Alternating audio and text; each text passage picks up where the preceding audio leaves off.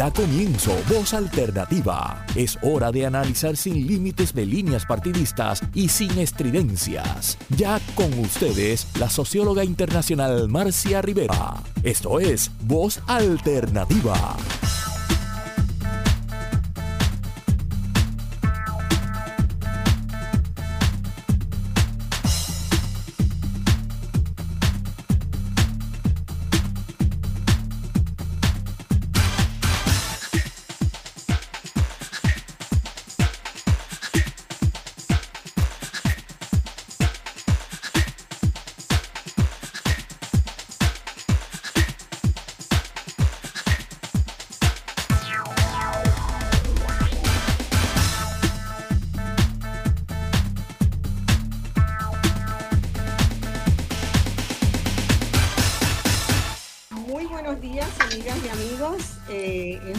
Placer estar con, en otro programa más de Voz Alternativa.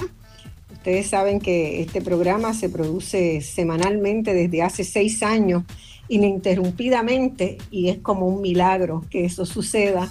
Así que hay mucho que agradecer y hay mucho sobre lo cual reflexionar cada semana por la situación tan difícil, situaciones tan difíciles por las que atraviesa Puerto Rico. Hoy tenemos un programa con bastantes personas, no estoy segura que hayan llegado todas, pero como quiera, vamos a comenzar con, con la discusión del día de hoy que tiene unas personas maravillosas con, nosotros, eh, algunas de las cuales tienen compromisos en un momento dado, así que probablemente irán viendo una entrada y salida de la discusión, pero así es la vida, así tenemos que organizarnos. Eh, tenemos a la doctora Antares Ramos Álvarez, que a quien presentaré un poquito más adelante, al doctor Alejandro Torres Abreu, a Cincia Manfred Fernández, al doctor Antonio González Walker, a los profesores Juan Carlos Rivera y Anilsa Medina Piña, que son todas figuras importantes en los temas que vamos a discutir hoy.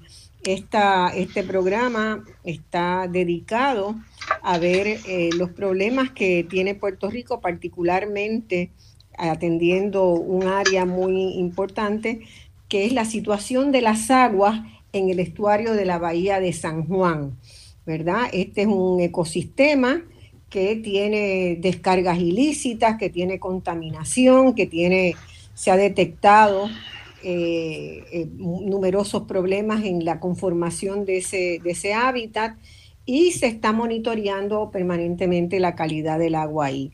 Eh, el desarrollo de una red comunitaria de aguas ha sido una estrategia para vincular a ciudadanos, concientizar en torno a la restauración del estuario y promover acciones ciudadanas en materia de calidad de agua.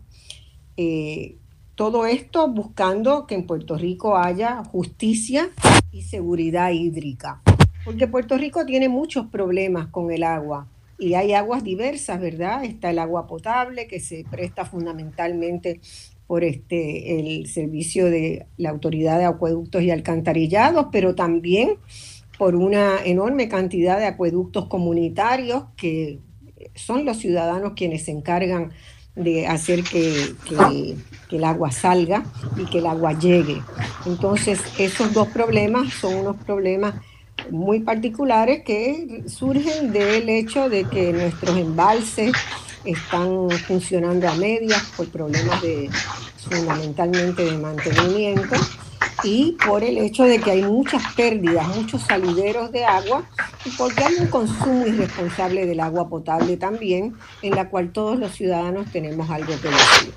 Pero hoy nos vamos a encargar en este programa mayormente de la situación de las aguas en el estuario de la Bahía de San Juan. Y la primera pregunta que yo tengo y que quiero hacerle especialmente a la doctora Antares Ramos es ¿qué es eso de un estuario? Eh, ¿qué, ¿Qué es un estuario? ¿Qué debemos entender por un estuario? ¿Y qué es eso que se llama el estuario de la Bahía de San Juan? que además de San Juan contiene a varios otros municipios. Antare. Buenos días. ¿No se escucha? No, quiten, eh, busquen a la izquierda abajo. A ver si tiene el si tienen el micrófono cerrado. Estamos con un problema de sonido. Porque a todos les pasa, ninguno tiene sonido. Han buscado en la izquierda abajo el símbolo. Tony tiene. ¿Ah? A Juanqui lo escuché. Cincia. Tengo Antares no le escucho. Antares, ¿no lo tienes en rojo? Abajo a la izquierda. No le da. ¿Quién más? Alejandro. Hola, ¿me escuchan? Eh, ¿Puedes subir tu volumen un poco? A veces es cuestión del volumen del, del volumen que tengan en sus computadoras. A ver. Ahora se escucha mejor.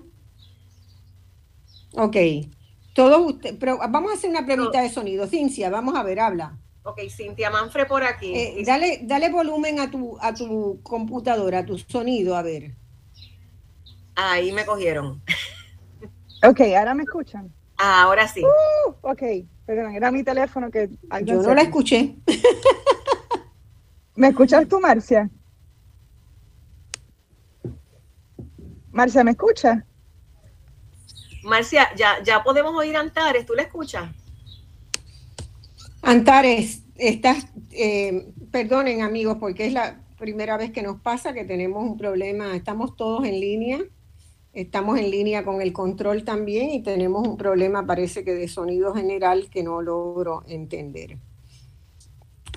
Eh, a mí me, a mí me escuchan el volumen de tu, no, no ¿ustedes escuchan Antares?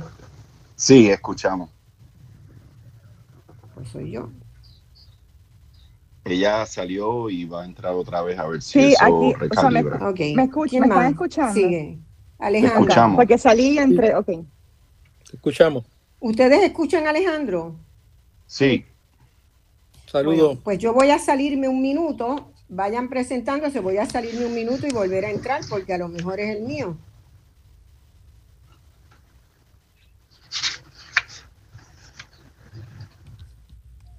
Pues nada, yo ¿verdad? comienzo entonces. Buenos días a todos. Buenos días, Marcia, aunque ya viene ahora. Chévere estar de regreso en el programa. Saludos a los panelistas. Saludos. Y sobre todo a los, y sobre todo a los radioescuchas que están con nosotros hoy, hoy domingo en este, en este programa, un tema tan importante como es la calidad del agua.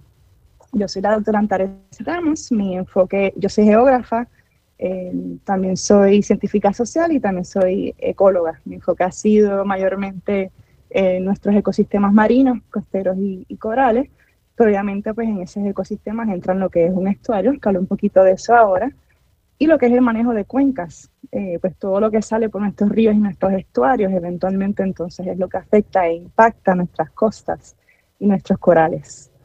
Em, así que nada, entonces pues eh, dando un poco ¿no? la, la pregunta que, no, que, no, que me dio Marcia, para hablar un poco qué es lo que es un estuario y en palabras sencillas, un estuario es ese lugar donde se encuentra el agua salada con el agua dulce. Agua dulce se entiende, pues el agua que sale de, los ríos, que mayormente proviene de nuestra lluvia. Dulce porque no tiene sal, ¿no? Pero no es que sea dulce, pero así le decimos coloquialmente. Y entonces el agua de, sal, que obviamente pues viene de nuestros mares, eh, muchas, las áreas de estuario son áreas muy dinámicas, ahí es donde tenemos muchos manglares y muchos humedales, un humedal no necesariamente tiene que ser salado, hay humedales de aguas pues dulces, eh, pero cuando se van encontrando ya con la costa, pues ese ecosistema va cambiando. Así como un estuario depende ¿no? de dónde esté, eh, va a depender la salubridad del mismo.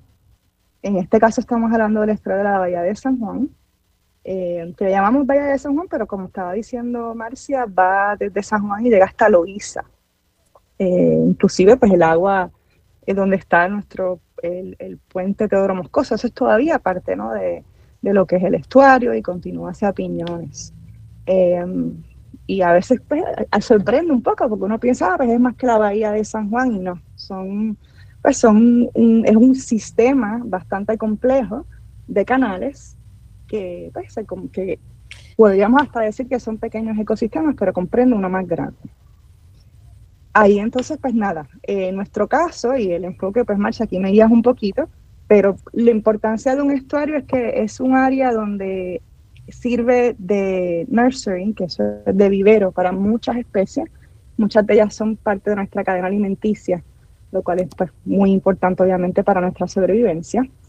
Eh, tenemos muchas comunidades que viven y vivimos cerca del estuario. Obviamente la calidad del agua es, crucial para nuestra salud y sobrevivencia. Y además a nivel ecosistémico, en cuanto a, ¿verdad? a la costa y a los corales, una de las eh, funciones importantes de lo que es un estuario es que aguanta y filtra, mayormente es filtrante, ¿no? De, todo lo que sale por ese río eh, para que no llegue al mar. Eh, sedimentación y ese tipo de cosas contaminantes el trabajo del estuario, si está en buenas condiciones, las cosas que hace es entonces ir filtrando esa agua para que lo que nos llegue a la costa y, e impacta nuestros corales, eh, eso pues yo entiendo que, que cae ya en otro programa que podemos hacer otro día, pues entonces sea la mejor calidad y esos corales y ese ecosistema pues continúen eh, sobreviviendo bien. Así que, Marcia, nada, ahí di un poquito el, el, vistazo ¿no? de la definición de lo que es un estuario y la importancia de lo que es para nuestras vidas y la, sobre todo las especies que nosotros comemos, le di el enfoque humano. Eh, y pues la, la, el área geográfica eh, básica ¿no? de lo que es dentro de la Bahía de San Juan. No sé si quisieras que entres algo más.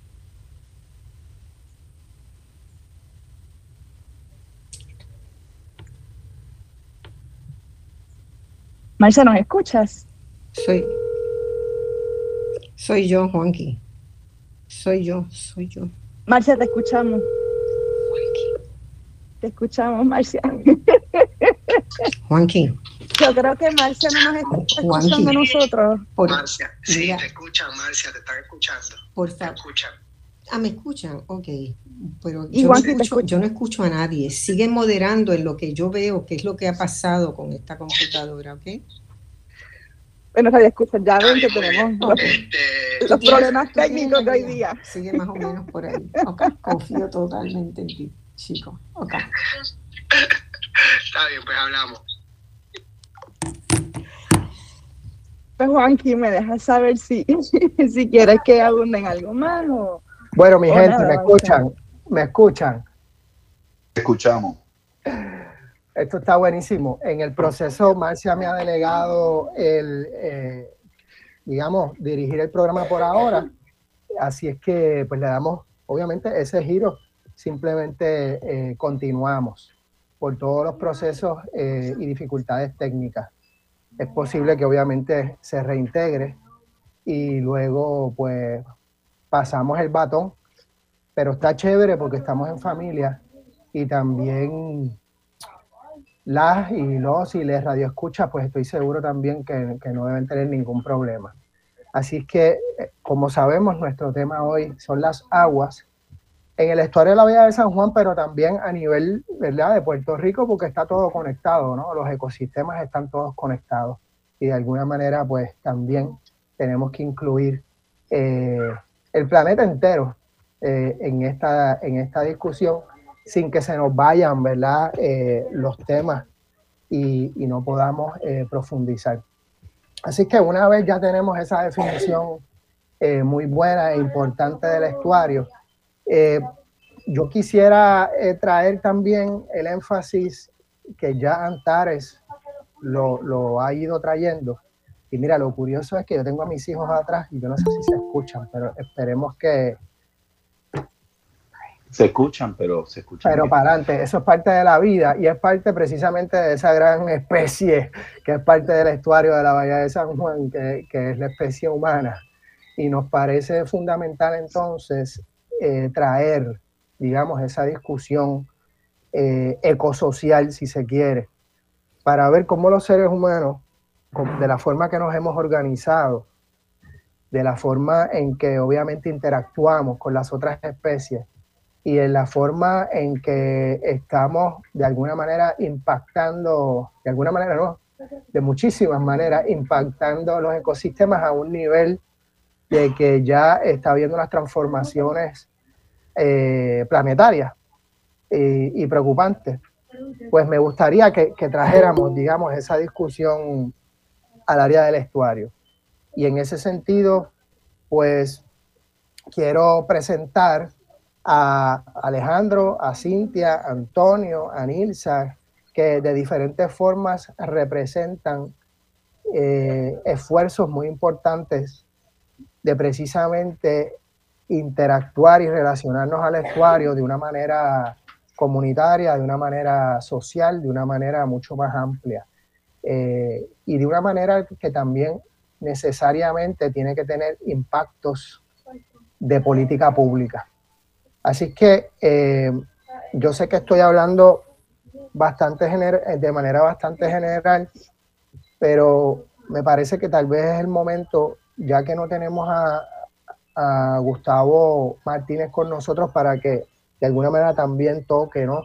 El, la, cómo están las condiciones de las aguas en términos de, la, de los ríos, las quebradas, los cuerpos de agua en general, río, digamos, cuenca arriba hacia, hacia precisamente esa unidad con, las aguas saladas del mar.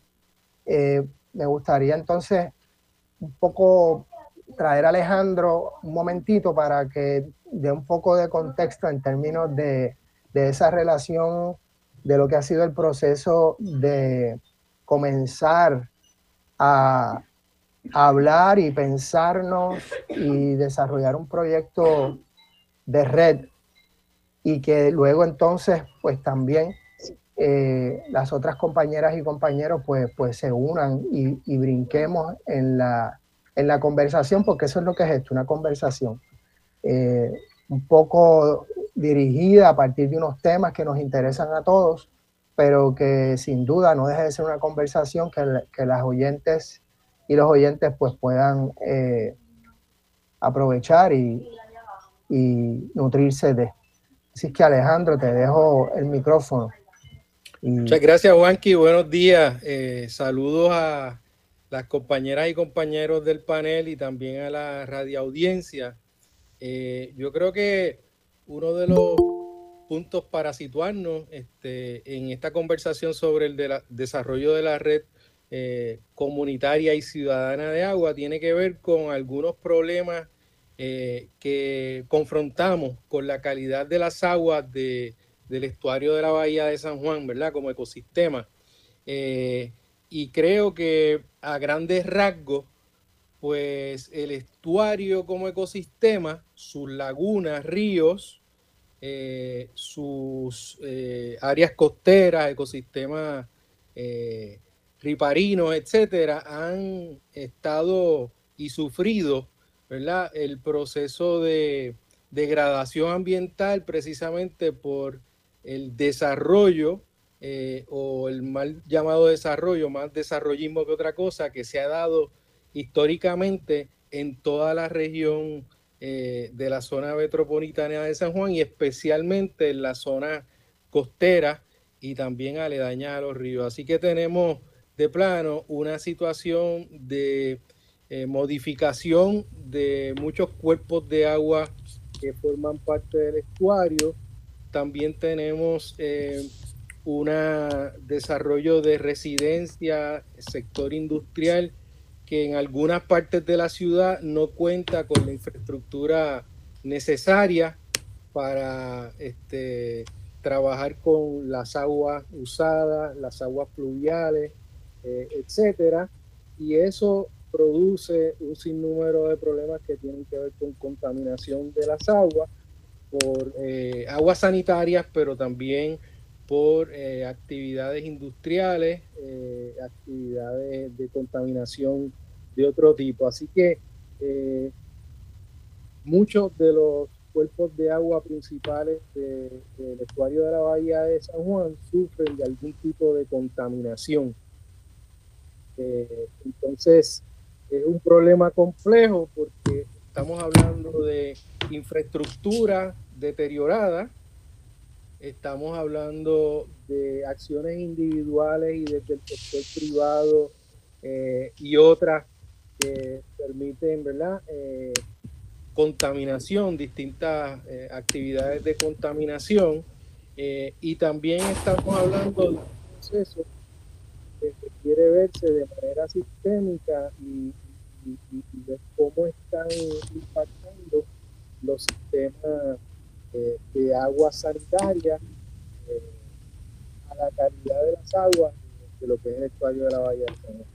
En ese sentido, el estuario de la Bahía de San Juan ha identificado 12 áreas críticas en lo alto de, la, lo que es la cuenca grande del estuario, donde tenemos problemas serios de calidad de, agua eh, y eh, pues esos problemas primero se están monitoreando de manera intensiva por parte del estuario de la Bahía de San Juan y otros actores como la Estación Experimental Agrícola de la Universidad de Puerto Rico eh, en, Mayagüez. Eh, y a partir de esa detección de fuentes de contaminación, eh, también la idea es que se puedan reducir las fuentes de contaminación por agua sanitaria en unos puntos críticos que afectan directamente la salud del ecosistema del estuario.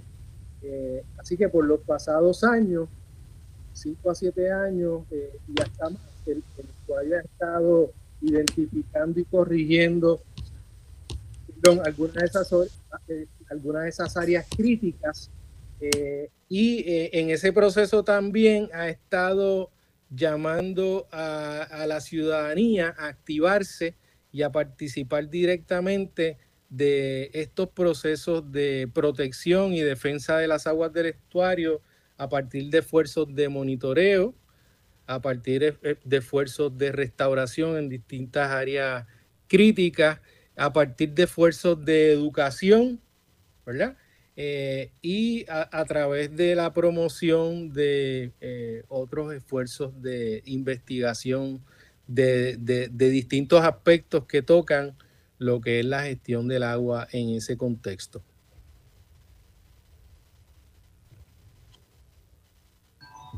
Bueno, reconociendo eso, me parece que parte fundamental, ¿no?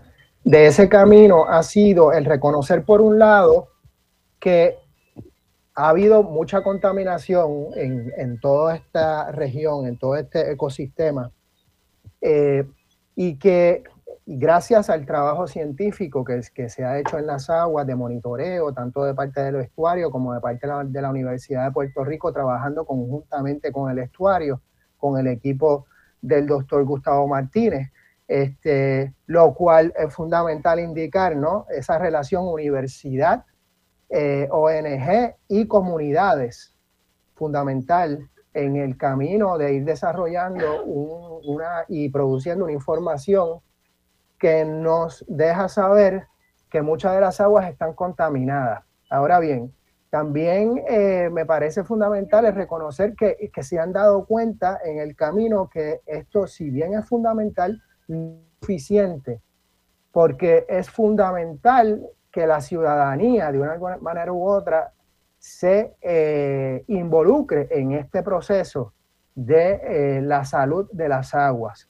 Y por ese camino, ¿verdad? Es que surge entonces la iniciativa de la Red Ciudadana de Agua y Red Comunitaria de Agua, donde precisamente de lo que se trata es entonces de cómo la dimensión social, digamos, de este proceso, eh, por, un lado se reconoce y por otro lado eh, hay un proceso de organización eh, a nivel comunitario, pero también a, nivel de organizaciones que ya estaban trabajando con las aguas, que ya estaban de alguna manera u otra desarrollando un discurso eh, de responsabilidad con las aguas, un discurso de justicia en relación a los cuerpos de agua, eh, que me parece fundamental. Así que el, el, trabajo de la red, el trabajo del desarrollo de la red ha sido un trabajo no solo de colaboración con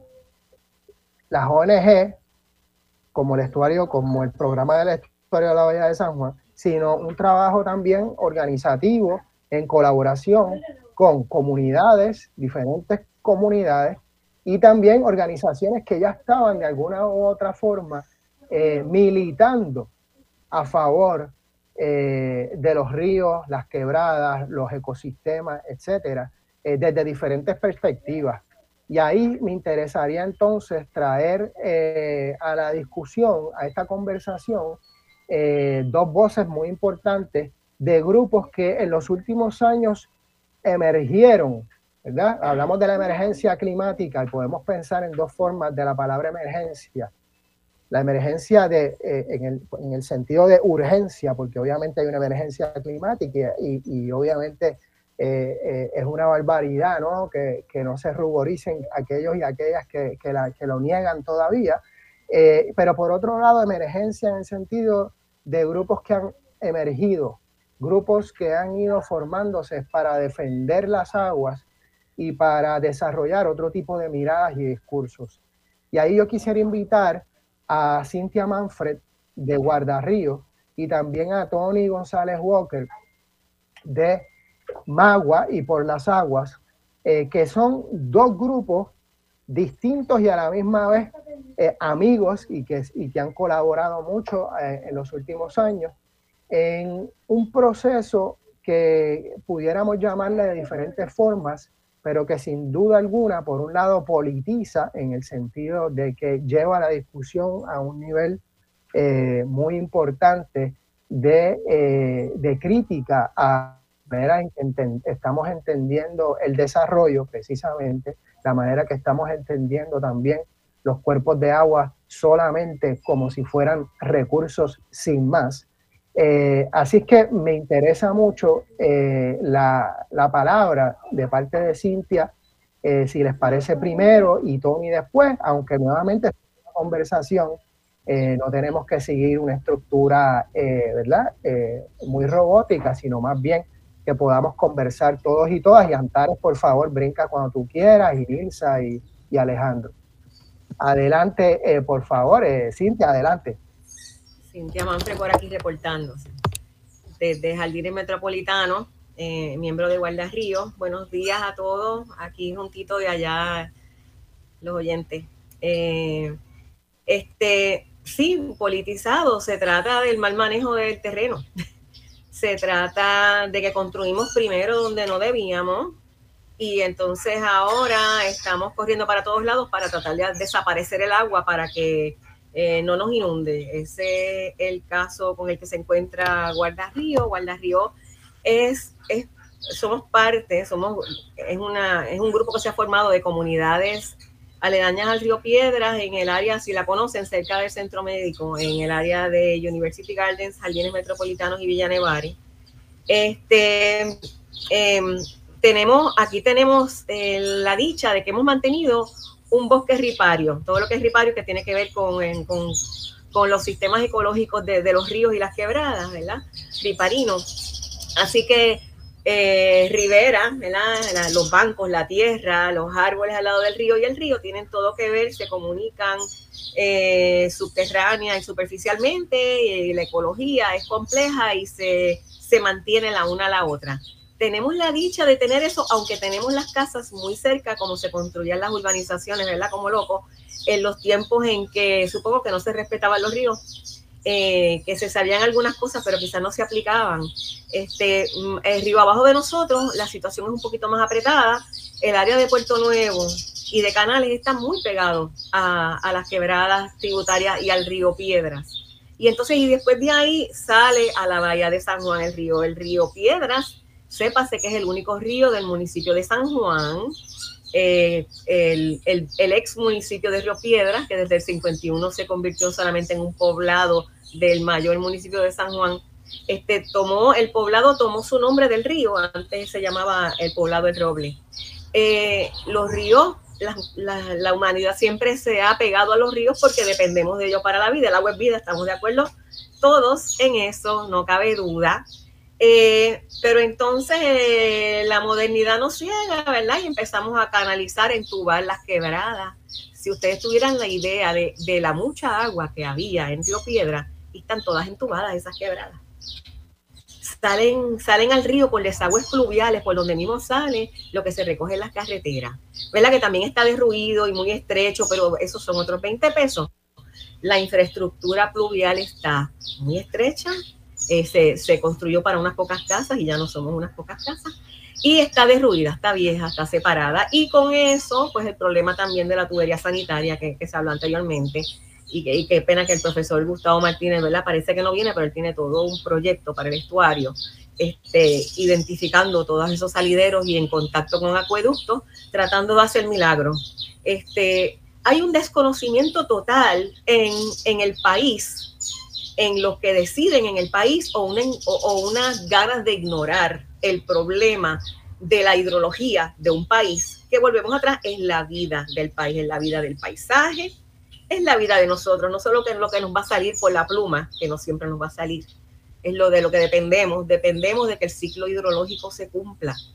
Y tenemos que aprender a respetar, y de eso se trata, que en muchas áreas del mundo se están destapando quebradas y ríos, se están volviendo a restaurar esos ecosistemas, especialmente en las urbes donde le hicimos tanto abuso, ¿verdad? Que además de echarle toda la contaminación que nosotros tenemos en las urbes, los ahorcamos, los tapamos, les pasamos por encima y los tildamos de problemas. ¿Qué nos pasó a nosotros en estas comunidades donde eh, opera Guarda Río? Eh, fue muchas cosas, siempre tuvimos el río ahí, los vecinos, teníamos el bosque, como les dije, un bosque eh, viejo de, árboles de 60, 70 años, árboles grandes, eh, mucho fresco, mucha vitalidad, este, y, y, y, lo más, y más aún tenemos la dicha de estar pegados al corredor ecológico de San Juan. No se les olvide eso. E, existe el corredor ecológico de San Juan, un plan de avanzada que se hizo ley en el 2003 la ley del corredor ecológico de San Juan y ya ha unido varias fincas que son eh, lo que quedaba de áreas verdes grandes en San Juan y las ha, ha ido uniendo, pero pretendía unir más, pretendía unir más y llegar hasta el estuario justamente porque une los bosques, pero también une al río Piedra, que es la que ya hablamos de esa, de esa interconexión entre la hidrología y el paisaje. Y eso es un plan de avanzada magnífico que ha caído en desuso y nos aterra que la ley del corredor ecológico, por alguna razón de gustos inmediatos, la vayan a destruir y vayan a repartir esos terrenos y hacer barbaridades con ellos. De todas maneras, eh, eh, este tramito no está protegido por esa ley, pero somos vecinos a ella. Aquí yo tengo en mi patio Ecolindo con el Jardín Botánico Norte, eh, que es la estación, la que es conocida como estación experimental, donde estaba la antigua planta experimental de Ron y entonces, eh, pues más abajo colindamos con, la avenida Piñero, que entonces eh, el, río pasa por debajo de todo eso. El que no sepa del río Piedra, fíjese ahora que él está, si está en el área metropolitana, cuántas veces le maneja por encima.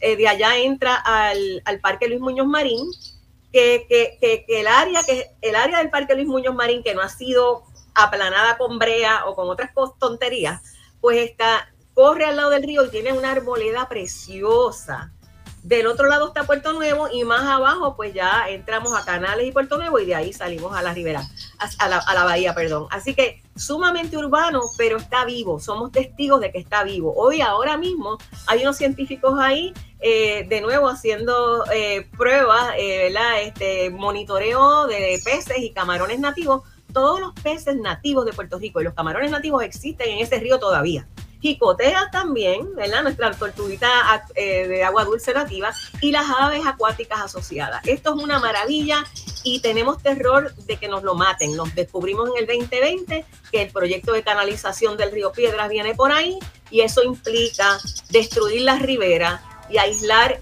las riberas del río y se eliminan muchas cosas. Eh, Guarda Río entonces trata de visibilizar el río Piedra tratamos de educar a, las comunidades. Perdón, sí. No, no, tranquila, muchísimas gracias Cintia. Vamos a una pausa y regresamos prontamente a Voz Alternativa.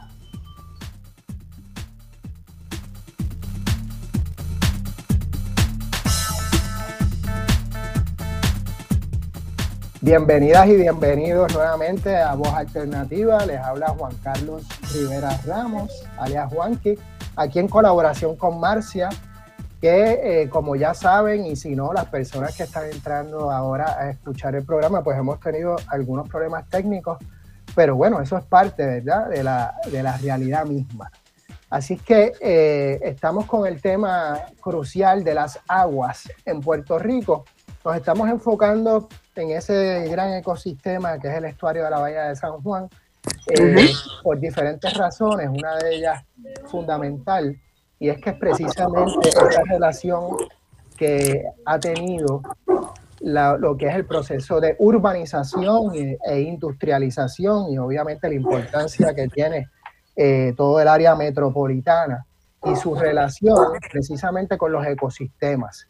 Eh, que no tendemos a, reconocerles eh, la, fundamental importancia que tienen y que como bien planteó Cintia, hemos invisibilizado a través de, pues obviamente, eh, esa gran infraestructura de carreteras, avenidas, autopistas, centros comerciales, urbanizaciones y un largo etcétera que hemos definido como desarrollo, pero que ya es hora a estas alturas del juego eh, y reconociendo la emergencia climática, reconociendo el cambio climático, eh, ya es hora de cambiar ¿no? Eh, nuestro, Yo no sé si nuestros análisis. Sí, Nilsa, estás. Muy bien. si, le, das mute al, al micrófono por ahora, seguimos y parte de ese darle ese giro a, esa visión es, precisamente traer, traer otros discursos de otras latitudes y de otras experiencias. Y entonces a mí me gustaría que Tony, eh, en este momento, si, te parece, eh, pudieras entrar un poco a la discusión, explicar un poco el trabajo que tú has hecho en los últimos años y cómo, y cómo eh, tu proyecto ¿verdad? Ha, tratado precisamente de, de expandir nuestro entendimiento de las aguas, eh, mucho más allá de la visión técnica y de recursos. Ok, pues gracias. Primero que nada, un placer estar aquí esto, y unirme a la corriente.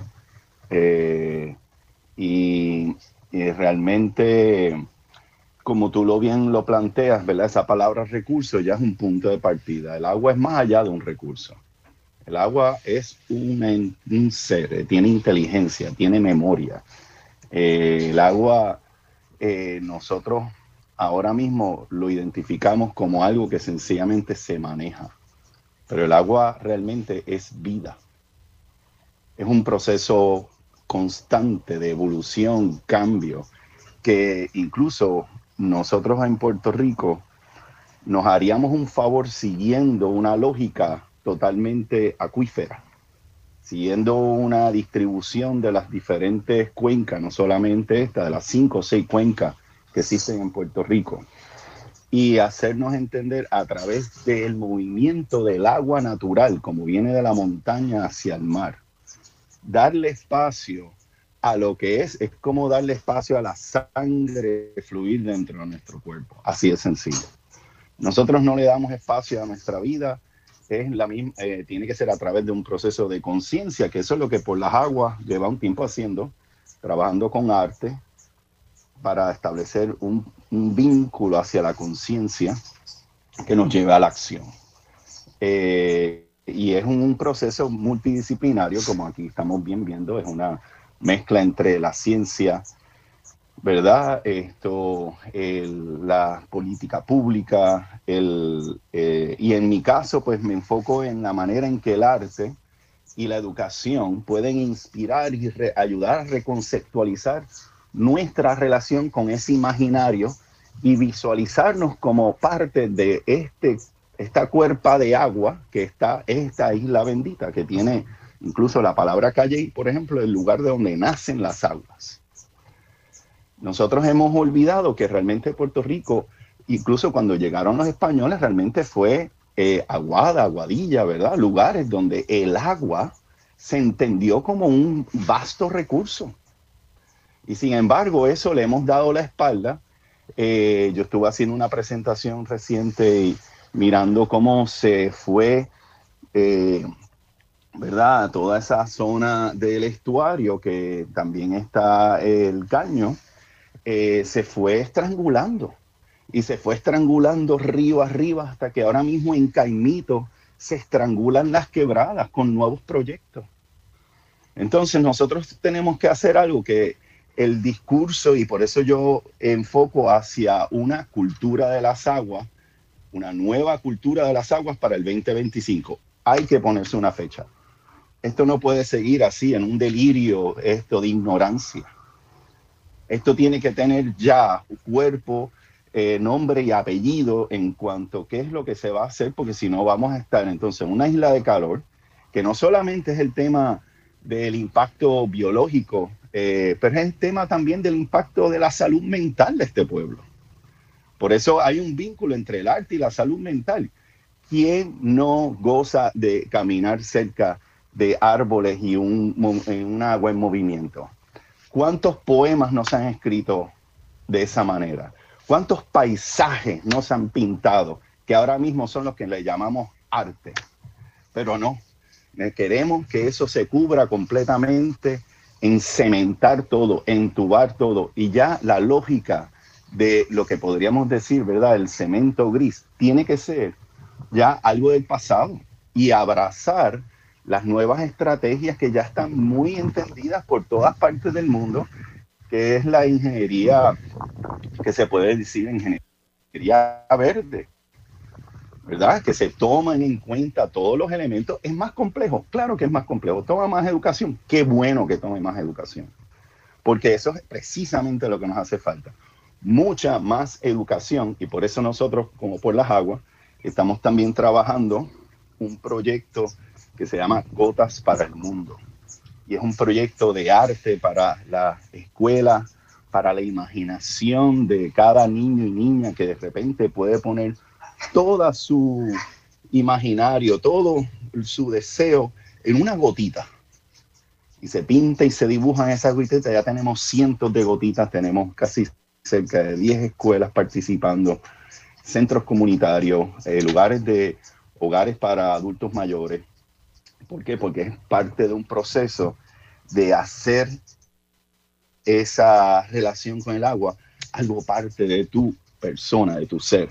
Y algo hermoso que ha surgido de eso es ver que la creatividad, que es increíble que nosotros estamos ahora hablando en esta era de, de inteligencias artificiales, Oye, la inteligencia natural es extraordinaria. Ver a los niños desarrollar unos paisajes, unos conceptos, cuando están dialogando con el elemento, eh, como le dicen en adjuntas, ¿verdad? El hermano sol, la hermana agua. Eh, cuando hacen ese abrazo hacia el elemento del agua como parte de sus vidas, tienen que ver ese arte, tienen que entender que la la creatividad que tienen los niños es natural, tan natural como el agua es para nuestra vida.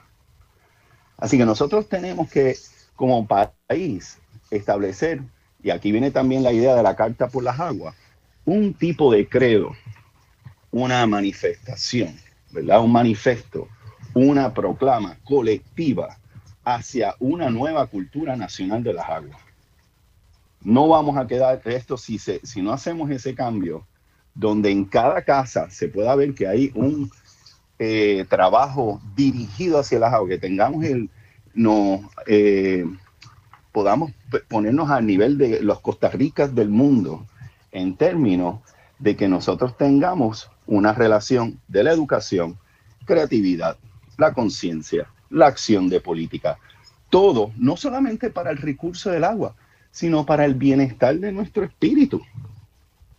Esa es la parte psicosocial, esa es la parte de salud que nosotros tenemos que abrazar. Y entonces, ¿verdad? Ese, esa es la misión de Por las Aguas. Y nos hemos abrazado también con organizaciones como la Red, organizaciones, organizaciones como eh, Guardarrío eh, y muchas otras, trabajo que se está haciendo en Caimito, eh, con, en la quebrada Chiclana, eh, porque esto va a detalle, esto va a situaciones muy específicas. Pero también pues tenemos que, por lo menos de nuestra parte, trabajar la base del futuro, que son, eh, está nuestra juventud, a través de un proceso de inspiración que les permita ver que tenemos todavía posibilidades si abrazamos la creatividad, la poesía, eh, la sensibilidad que nos deja reconocer un movimiento de agua cerca de nosotros, ver cómo se alimentan los pájaros, los árboles y la vida se transforma una gota a la vez. Gracias, Tony. Este, no sé si Marcia ya recuperó el. Y si no, no, parece que no, Marcia, parece que no, pero de todos modos, escuchándote, mencionaste. Eh, ¿Me están escuchando a mí? Sí. Ok. Escuchándote, mencionaste concienciación, obviamente eh, mencionaste educación ambiental. Me parece fundamental ¿no? ese, proceso de concienciar y de, lo que es la educación ambiental. Y yo quisiera, Alejandro, que, que, nos menciones un poco también una iniciativa como parte de la red eh, que tiene que ver precisamente con la educación popular ambiental y reconociendo ese proceso de concienciación necesario para seguir hablando sobre las aguas desde una perspectiva mucho más amplia, que reconozca la parte psicosocial, emocional, si se quiere espiritual eh, de este proceso, también la parte social, obviamente, la parte ecológica y la parte política. Así que son todas estas dimensiones eh, fundamentales para poder no solamente hablar de las aguas, sino hablar de cuál es el Puerto Rico que queremos, eh, reconociendo las grandes emergencias y crisis en, las cuales estamos viviendo a nivel planetario. Así es que Alejandro, te dejo por ahí. Me gustaría también, Antares, que, que se una luego en ese camino a la conversación. Este, yo, quiero añadir un puntito también. de llegaste, muy bien. Apareció. De la importancia, no, estuve desde la segunda acá. Mi computadora hizo un, cierre de los sonidos, le di este, reiniciar varias veces hasta que finalmente lo agarró. Eh, los árboles, la importancia de los árboles, ¿verdad? En todo esto y la deforestación que ha habido en Puerto Rico. Y ese cambio, cuando, cuando eh, Antonio hablaba del cemento, yo recuerdo un día, hace poco, poquito, andar por unas urbanizaciones en Puerto Rico y decir, realmente esto parece un cementerio. El y me di cuenta ahí que la palabra cementerio viene del cemento, ¿verdad? Y eso es el fin de la vida. Eh, poner cemento en vez de poner árboles es el fin de la vida y en algún momento un lingüista que tuvo en su momento la, este, incorporación de la palabra cementerio que viene del cemento. Entonces nosotros sembramos el fin de la vida cuando cambiamos árboles por cemento. Y eso me parece, me parece algo que popularmente se puede trabajar muy bien con la gente porque es tan fuerte la, la asociación yo creo que esa asociación es, bien importante porque para que haya movimiento de conciencia, yo creo que la poética es fundamental. y, esa, y esa relación de, decirle, mira, es el cementerio. Tú sabes, y es cierto, a la hora de Es cierto, es, el fin de la vida, es el fin de un elemento muy importante de la vida. Y a mí con Nilsa misma estábamos por Ponce y veíamos, caramba, pero todo esto, que eran árboles, ahora todo es cemento. este, muy fuerte. Intervengo un segundito para recordar, aquí ahora estamos, ¿verdad? Em, em, echamos de menos una cantidad de árboles que había frente a la urbanización San Gerardo, una belleza, un bosque que también está siendo transformado en un pequeño centro comercial. O sea, eh, realmente no solamente perdimos ahí un valor estético, ¿verdad? Un paisaje, sino que seguramente se genera más calor, también eh, menor calidad de agua, porque seguramente se ha afectado la calidad de agua, eh, porque los árboles pues sabemos que filtran contaminantes en, las ecologías, así es que pérdida de árboles es pérdida ¿verdad? de muchos elementos que garantizan la vida humana. Yo soy una defensora, como sabes, de los árboles a toda costa. Pero ahora en Puerto Rico hay una compañía se contratan compañías para tumbar árboles. Claro, sí, sí, sí, sí. Añado de los árboles que crean nubes sobre ellos. La Las nubes, exacto. Crea la humedad en el ambiente que va a causar lluvia en otro sitio. Mientras menos árboles haya, menos lluvia regular de esa suave que nutre, menos de esa ocurre. Así es. Y también el calor, obviamente, que ayuda a mitigar en nuestras ciudades. Que, o sea, tú puedes tener, aunque sea un parque urbano, que hay muchos, ¿no? En, en San Juan, y se nota la diferencia, das tres pasos, estás fuera de esa sombra y el calor es pues, descomunal, ¿no? Y, ese, y, eso va a seguir empeorando por nuestra crisis climática. Importante, pensando en eso que dice Antares también, y su, que el efecto que tiene en la convivencia. O sea, no hay que olvidar, y no se me olvida, eh, la, una de, de las historias que nos cuentan de Guardarrío, de cómo es que surgen precisamente en el momento de la pandemia, el lugar donde podían salir y decidieron algunas vecinas y vecinos a salir era precisamente donde estaban los árboles, en la ribera del río Piedras, precisamente en el área cercana a sus hogares, donde está, donde confluyen University Gardens y Jardines Metropolitanos. No sé, los, los radioescuchas si conocen ese área, pero es un área donde hay una arboleda hermosa, donde muchos vecinos y vecinas también han intervenido en el paisaje, pero de una manera constructiva, donde se han sembrado eh, más árboles, donde se han sembrado jardines, etcétera. Así que en ese caminar por los árboles, y, eh, precisamente empieza a desarrollarse una relación, unas conversaciones acerca de la comunidad, de la salud y de la importancia del río, que va creando comunidad y a su vez organización el, para la defensa de ese paisaje. Además, nosotros nos que en Puerto Rico nos quejamos, ¿verdad?, de que la gente no sale a la calle. Pero si la gente sale a la calle a quemarse bajo el sol, pues no van a salir a la calle ¿verdad? Se quedan en su casa y prenden el aire acondicionado. Pero si hubieran parquecitos urbanos en cada lugar, como existen en todas las ciudades de América Latina, ¿verdad?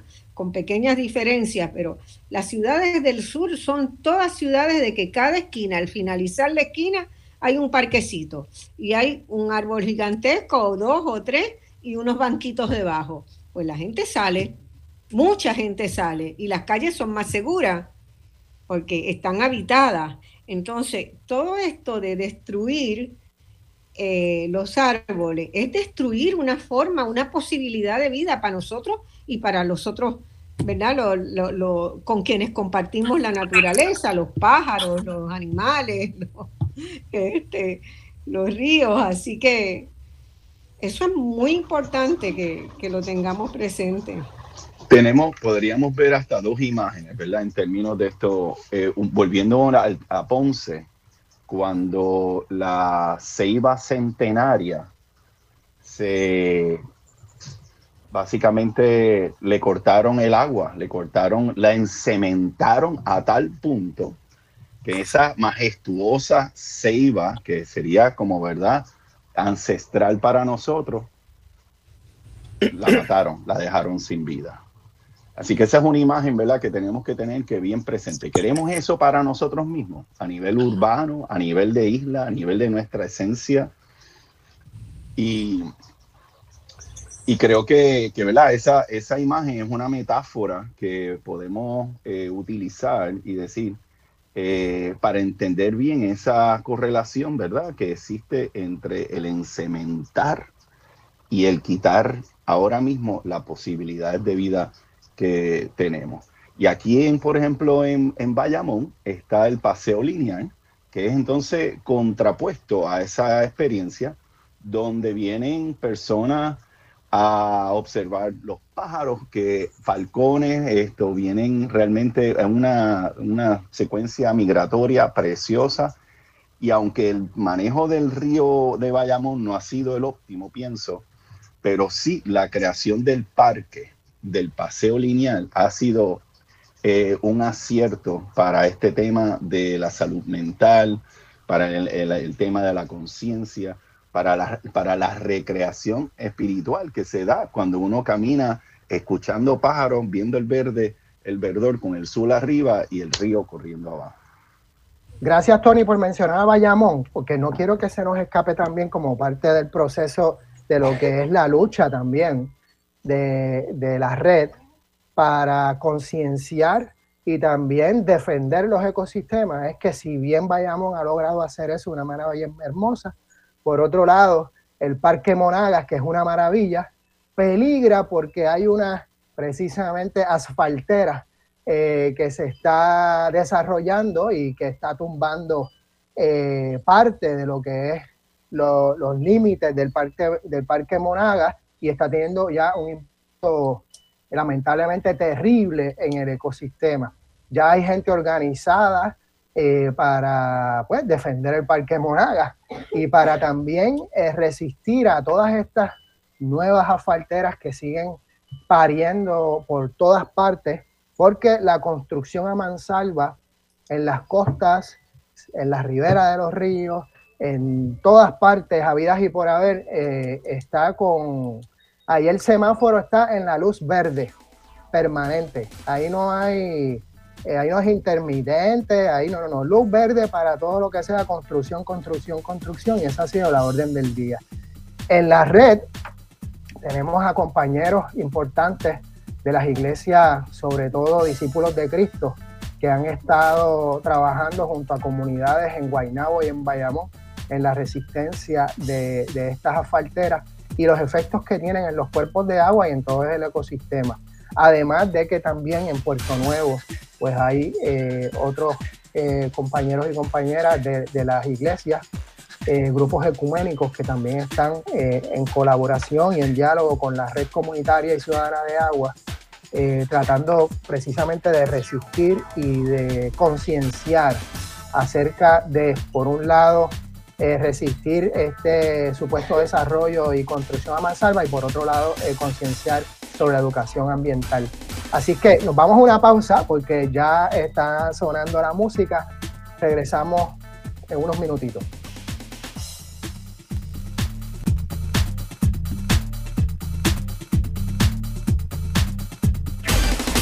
En solo minutos regresamos con Voz Alternativa por Radio Isla 1320. Puerto Rico, cada 29 horas alguien se quita la vida. Tenemos la responsabilidad de educarnos para romper con el estigma y los mitos asociados al suicidio. Mantente alerta a las señales de peligro y busca ayuda. Si usted o alguien que conoce necesita apoyo emocional o está en riesgo de suicidio, llame a la línea Paz al 988. Cuidarnos para vivir. El suicidio se puede prevenir. Un mensaje de la Comisión para la Prevención del Suicidio. Movimiento Cooperativo en acción, con más de 30 años en el aire, sigue destacando las bondades del cooperativismo para una mejor calidad de vida. Sus líderes se comunican contigo a través de este espacio los sábados a las 6 de la tarde. Movimiento Cooperativo en acción, el programa del cooperativismo con José Luis Renta. Lo trae la Cooperativa de Seguros Múltiples, Vega Coop, Copaca, Bancoop y Cooperativa Naguabeña. Ya estamos de regreso al análisis de los temas que te interesan. Escuchas Voz Alternativa por Radio Isla 1320. Si quieren. Perfecto. Y no te creas que no, que no te, que no te, que no hemos... Ay, aquí volvemos. Qué chévere. Estábamos en conversaciones, obviamente somos, somos muchos y queremos eh, todos hablar y querer decir eh, a nuestros aportes porque son, son muy importantes. Estábamos hablando de concienciación de la importancia de la educación popular eh, y yo he estado hablando de la red ciudadana y comunitaria de agua. Yo quisiera que Alejandro nos hablara un poco entonces, precisamente con un poco más detalle, sobre qué es la red eh, ciudadana y comunitaria de agua y eh, también un poco cómo ha sido su trabajo en relación a, a lo que pudiéramos llamar la educación popular ambiental. Adelante, Alejandro. Gracias, Juanqui.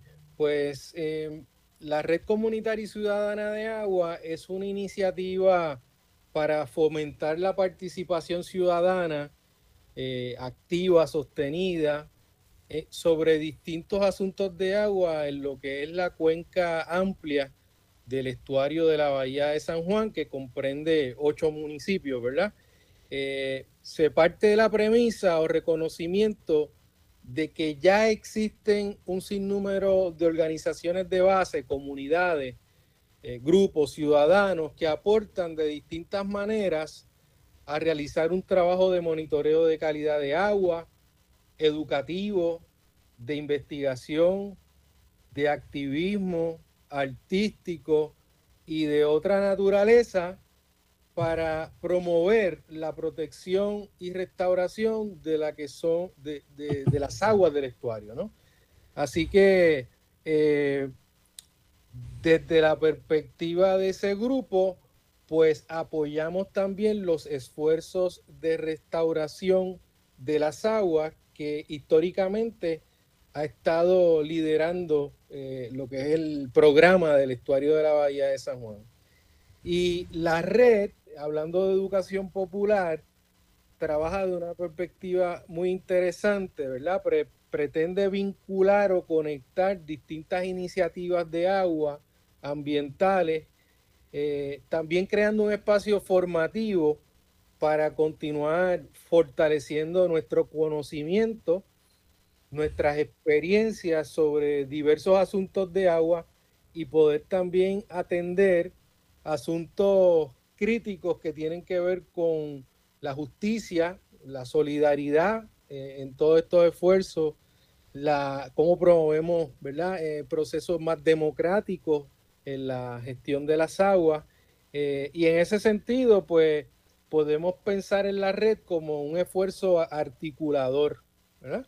Y hasta ahora tenemos cerca de 15 organizaciones eh, participando directamente de esos esfuerzos. Entre estas podemos mencionar a Río, que está aquí representado, Cauce, Península de Cantera, Enlace, las comunidades del G8, Por las Aguas, Caimito, eh, Tuabajeños en Defensa del Ambiente, Arrecifes Pro Ciudad, la Asociación Recreativa de Pesca y Deportes de Carolina, la Universidad de Puerto Rico en Bayamón, Río Piedras, Humacao, eh, la comunidad de las Curías, este, el sector ecuménico con varias eh, organizaciones religiosas participando, entre otros. Así que desde la red... Venus Gardens, importante, no se los quede los amigos y amigas de Venus Garden también, que son parte activa de, lo que es el trabajo de la red. Así que entendemos que los conflictos de agua, los asuntos de agua que experimenta San Juan y todo Puerto Rico son complejos y tienen que ver con decisiones sobre cómo planificamos el territorio, con las infraestructuras que seleccionamos para esa gestión de agua y cómo van evolucionando y deteriorándose también, eh, también con los sistemas que posibilitan el manejo del agua y con las actividades económicas llevadas a cabo en distintos lugares con los procesos de construcción y urbanización, eh, a veces, eh, en muchas de las veces en lugares bien sensitivos, ¿verdad? Donde no deberíamos haber construido y todavía el, el Estado también y el sector privado está fomentando construcciones en lugares sensitivos, ¿verdad? Eh, inundables, en la zona costera, etcétera. Así que también partimos de la premisa de que se requieren distintos saberes, conocimientos y estrategias diversas para atender los asuntos de agua desde una perspectiva sistémica, ¿verdad? Transversal eh, que atiendan asuntos que tienen que ver con eh, la justicia, ¿verdad? Lo, trabajamos en la red desde el marco de la justicia hídrica o la justicia del agua, que es un marco o lente amplio que han adoptado diversos líderes, movimientos sociales en el, en el contexto de diversas luchas asociadas al agua. Y eh, este marco se ha aplicado a distintos ámbitos o temas, como lo son asuntos relacionados a la falta de acceso a infraestructura de agua potable y de saneamiento, ¿verdad? Como ocurre en algunos lugares, por ejemplo, en, las comunidades del G8 y Península de Cantera, Eh, también cubre temas que tienen que ver eh, con la privatización eh, del agua en distintos contextos y también para atender asuntos de contaminación y destrucción de los cuerpos de agua. Así que desde ese espacio de la red hemos venido desarrollando un sinnúmero de talleres formativos, hemos venido reconociendo distintas organizaciones y comunidades y grupos de base eh, trabajando asuntos ambientales y de agua. Eh, y también nos hemos ido conectando, vinculando y empezando a desarrollar esfuerzos educativos eh, desde ese espacio de la red.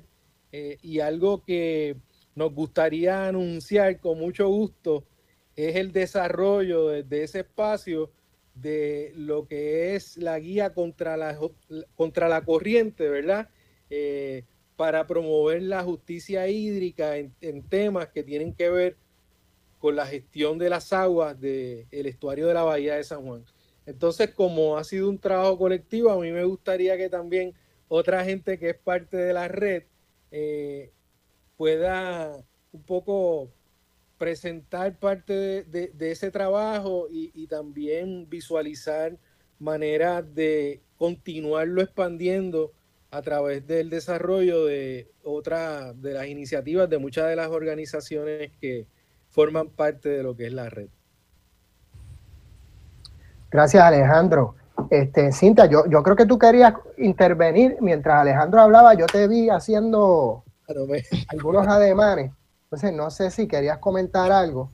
Eh, eh, eh, era, era, era muy corto, era un comentario, pero que, quiero que, los amigos radio escucha cuando piensen en los sistemas de ríos, los sistemas hidrológicos, piensen desde la montaña al mar, ¿verdad?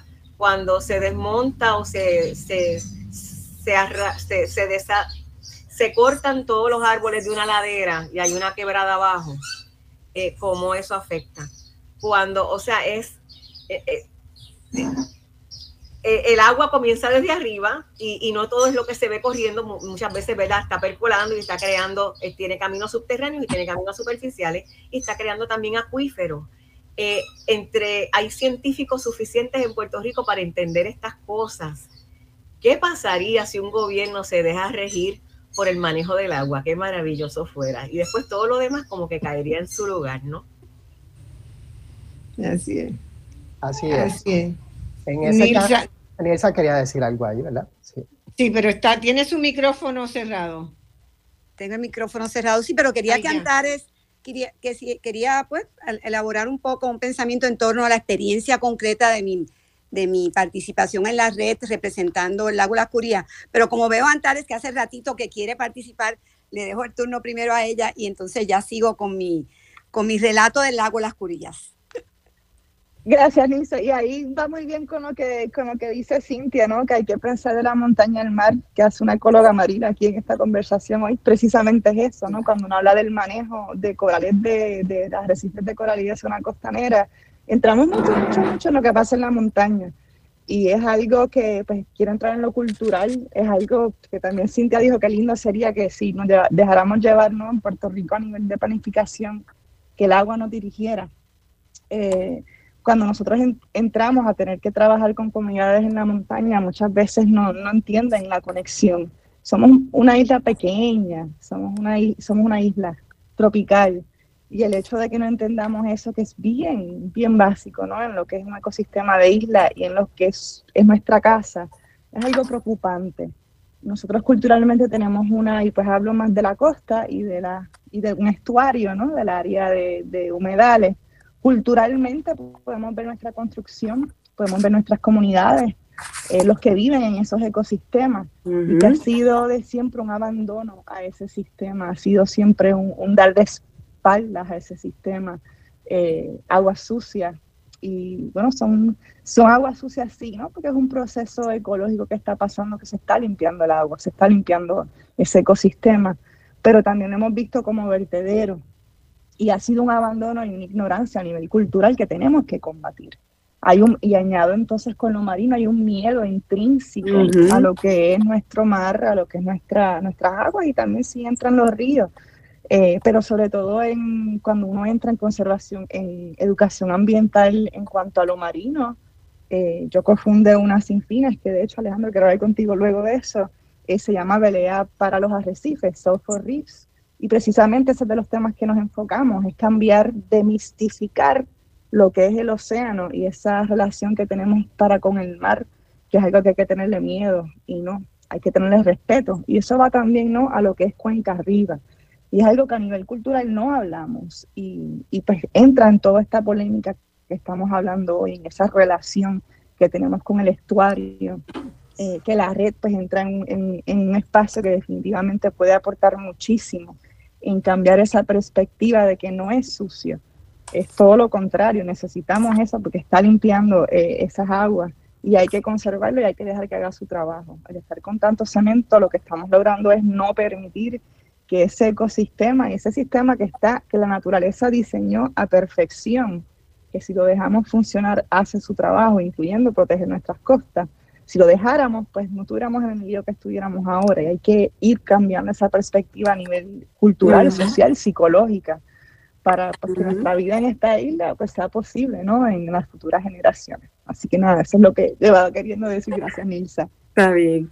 Sí, yo, eh, eso que señala, eh, añadiendo que la gestión de las aguas no es solo una responsabilidad de técnicos, no es solo una responsabilidad de los científicos del área de las ciencias naturales, es decir, que nosotros en este grupo pues partimos de la premisa, ¿verdad?, de que la gente tiene saberes esenciales también para el manejo de las aguas y que definitivamente esta visión pues es la que nos invita a todos a participar, ¿verdad?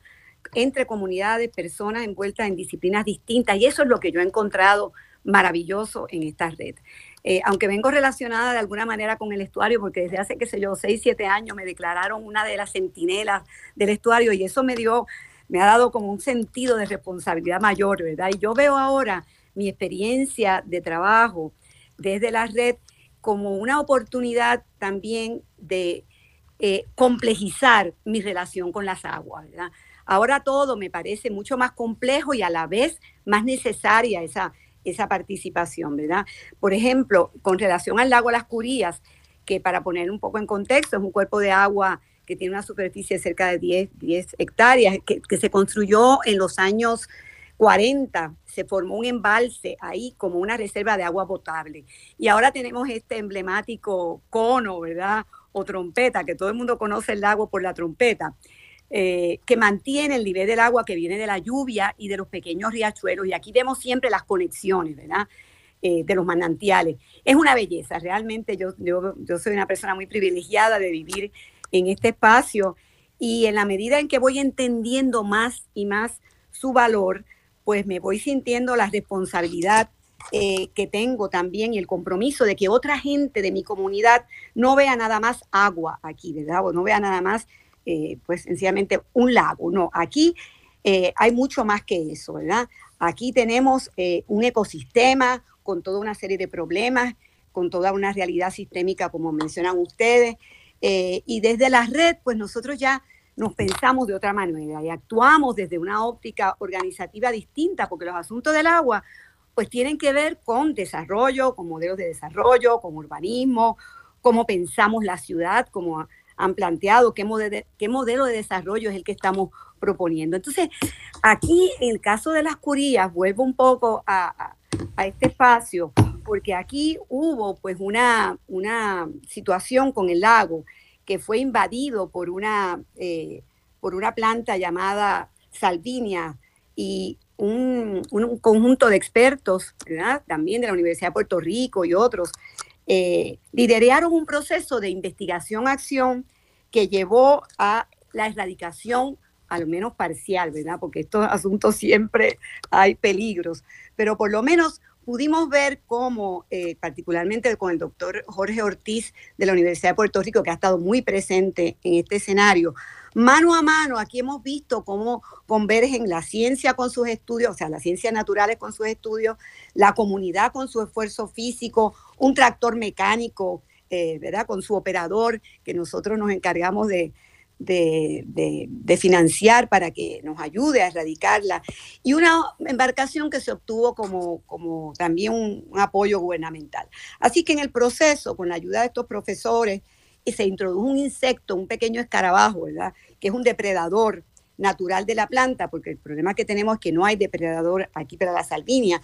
Lo relocalizaron, lo ubicaron en distintas áreas y fruto de esa combinación de esfuerzos es que eh, como fruto de ello es que hoy día podemos disfrutar nuevamente del lago. Pero como parte de esta noción ¿verdad? de justicia ambiental, yo tengo la esperanza también de que este cuerpo de agua, ahora más revitalizado, nos sirva como un instrumento también educativo, de mayor cohesión social, de mayor convocatoria ciudadana y que podamos juntos, ¿verdad?, provocar y generar mayores oportunidades también de desarrollo socioeconómico eh, comunitario en la zona. Tenemos retos, porque siempre los hay, ¿verdad? Eh, por ejemplo, nosotros, eh, todos los residentes que, vivimos en la ladera del, del, lago, pues tenemos pozos sépticos en todas estas residencias circundantes, eh, circundantes al lago. Y al ser zona rural, pues no hay alcantarillado sanitario y por ende no se tiene un recogido cabal de las aguas usadas. Cada familia pues dispone de esos pozos sépticos. Afortunadamente, y de hecho, qué sé yo, ya hace años que se viene hablando de esto, ¿verdad?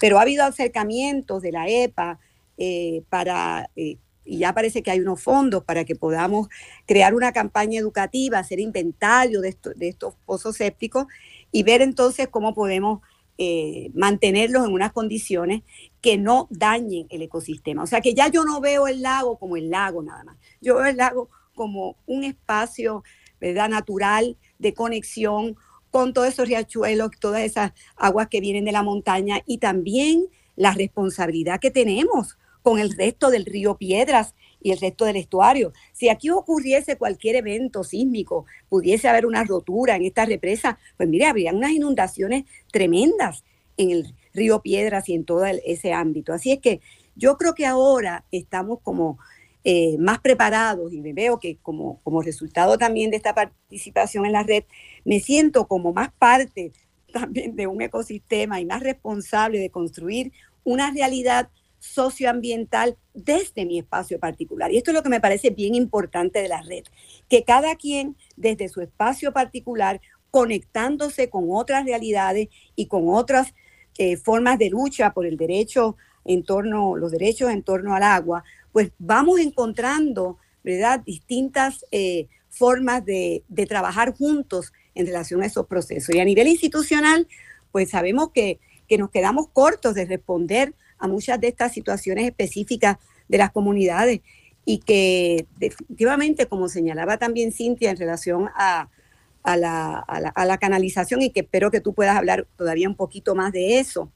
Eh, nosotros a partir de toda esta noción de la justicia hídrica, pues implica que nos reconocemos con, un derecho a participar en la toma de decisiones, no solamente ya cuando las cosas están mal hechas, o sea, de hecho, en el grupo surgió el concepto de picar adelante. Nosotros tenemos que aprender a picar adelante. Y de hecho, vamos a tratar de generar un movimiento dentro del grupo de picar adelante, es decir, de tratar de visualizar unas posibilidades antes de que nos construyan y nos, ¿verdad? E, cantidad de, proyectos que sabemos cuánto afectan en el subsuelo las aguas y las correntías. Así es que definitivamente eh, me siento muy agraciada de poder formar parte de esta red.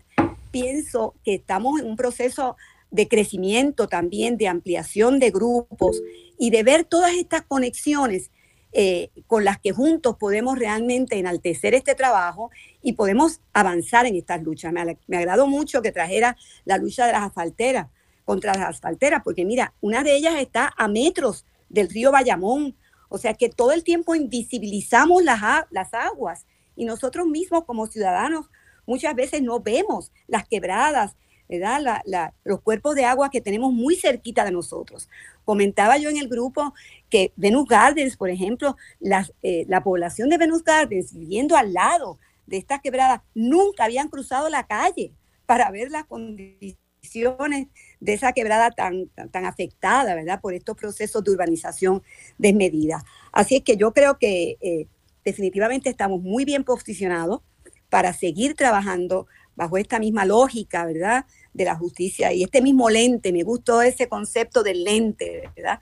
Porque yo creo que eso es lo que nos pasa, que cuando tenemos un lente más amplio, pues vemos la realidad desde una forma más rica y más compleja. No solamente un cuerpo de agua, sino la conexión de ese cuerpo de agua con otros, la conexión de los bosques con los ríos, la conexión, en fin, esto es lo que nos da la oportunidad, el trabajo en la red de combinar esos saberes de las ciencias naturales con las ciencias sociales y con las ciencias, o sea, con los saberes que se generan desde las comunidades.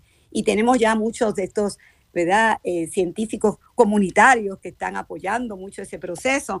Así que nada, quería resaltar cómo desde un espacio particular uno ve la, eh, puede empezar a tener una mirada mucho más amplia y exhortar a todos los que se quieran vincular a este esfuerzo a que así lo hagamos y aprendamos, sigamos aprendiendo y actuando juntos.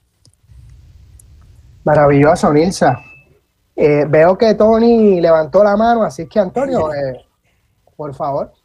Gracias. Eh, pues mira, realmente tomo un par de cositas lo, siguiendo lo que está diciendo Nilsa, ¿verdad? Esto, número uno, que ese cono que le dicen, ¿verdad? El embudo, también tiene un nombre bien bonito que es el sumidero.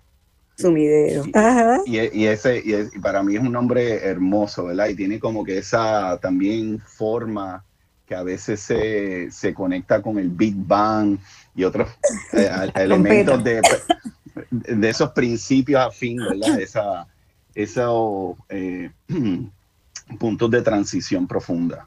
Así que eh, tomo el tema de la red, ¿verdad? Que lo estábamos ahora señalando para también eh, presentar la posibilidad, ¿verdad? Tú dices de picar adelante, pues establecer dónde, por ejemplo, podemos ya dar un criterio de santuarios. O sea, si bien se identifican lugares que están eh, empobreciendo la calidad del agua, también hay que identificar los lugares que son mágicos, los lugares que son especiales, lugares que no tenemos que esperar a un decreto estatal, puede ser un decreto ciudadano. El decir, yo aquí, como me ha pasado a mí, que nosotros podíamos ir a dibujar, hacer trabajos de, música, ceremonia, eh, junto a la ribera del río Piedra, ya exactamente por el lugar que está defendiendo Guarda Río. Y ahí hay un santuario.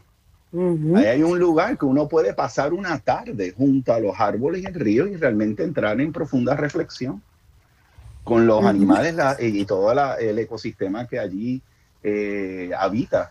Así que volviendo a esa relación eh, hacia la salud, hacia la salud mental, hacia el, lo que hace el buen vivir, ¿verdad?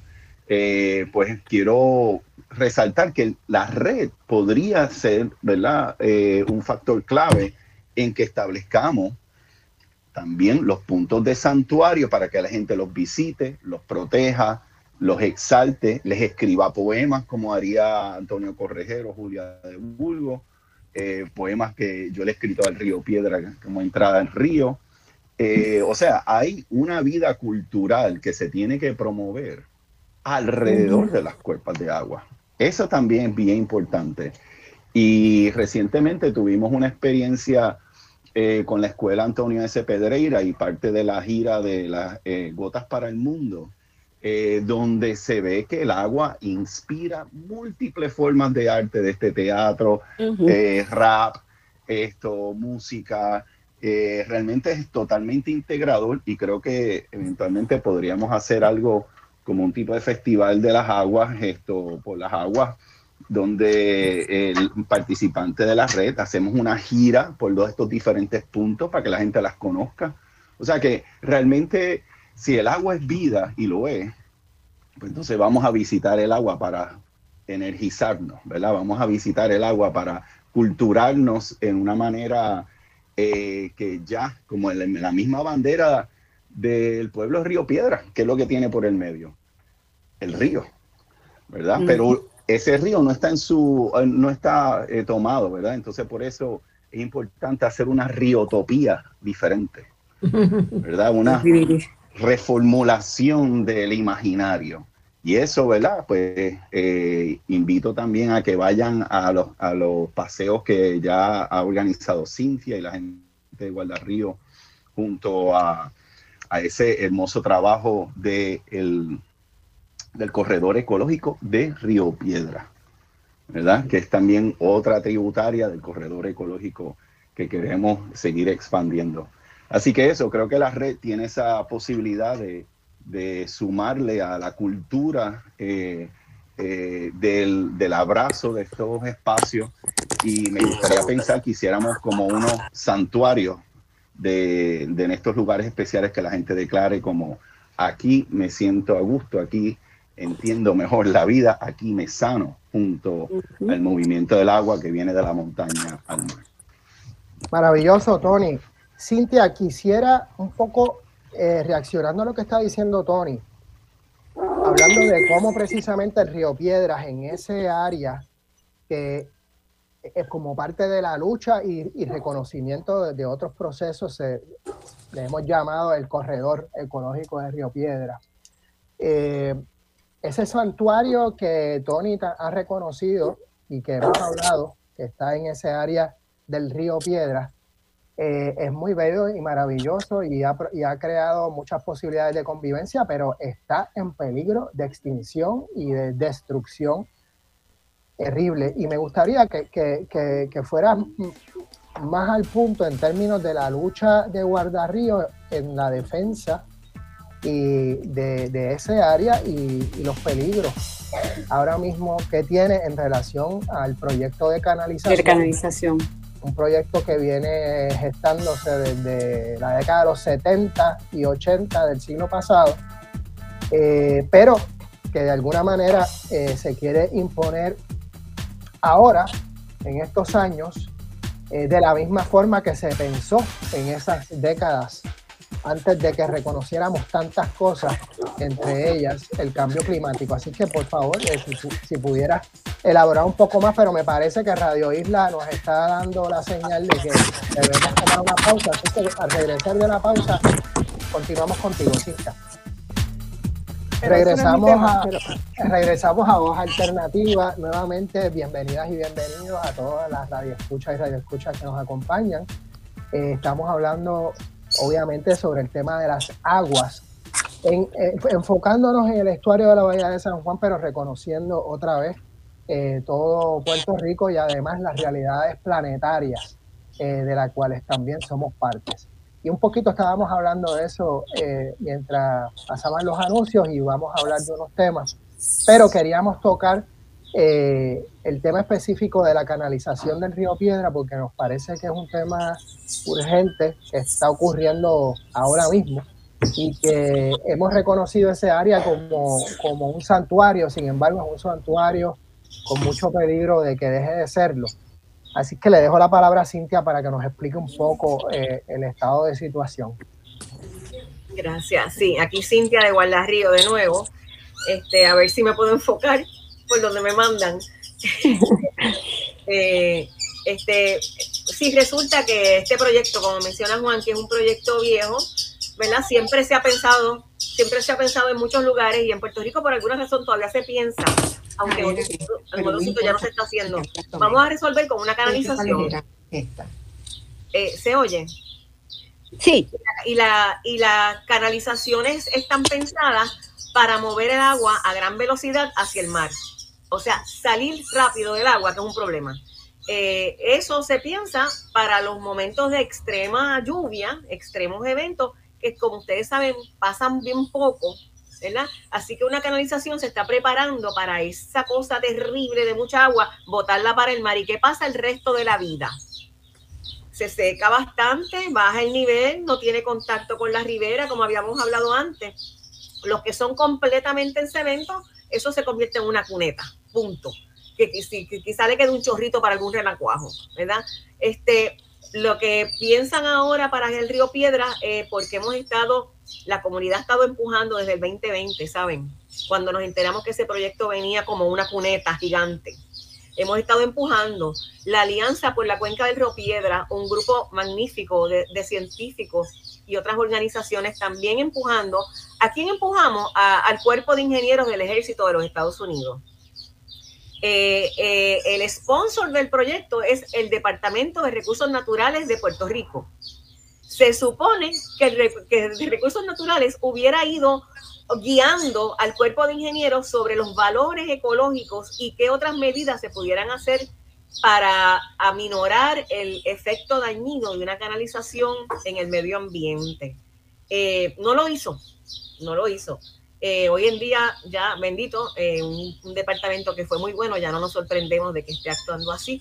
Este, y el cuerpo de ingenieros ya tiene los fondos del Congreso, se los trajo María. La, el desastre de María hizo que entonces el Congreso se, se, se, deshiciera en bondades con Puerto Rico y hay muchos dinero, muchos millones de, de dólares para diferentes obras de canalización en Puerto Rico. Por favor, los demás pueblos de la isla alerta. Si, si ustedes no tienen, si sus alcaldes, si sus eh, eh, negociantes, empresarios con poder, no les permitan que desarrollen al lado de los ríos ni en las laderas junto a las quebradas. Por favor, porque si no se van a ver encerrados en la urbe que los va a obligar a hacerle cosas feas a un río que ustedes van a necesitar. De todas maneras, estamos en el en frente al cambio climático, estamos enfrentando más sequías y calores que inundaciones. Habrán eventos de lluvia fuerte, pero entonces, ¿cómo, ¿cómo canalizar un río me resuelve a mí el problema de las sequías violentas que, y, y, y de los calores que matan también, ¿saben?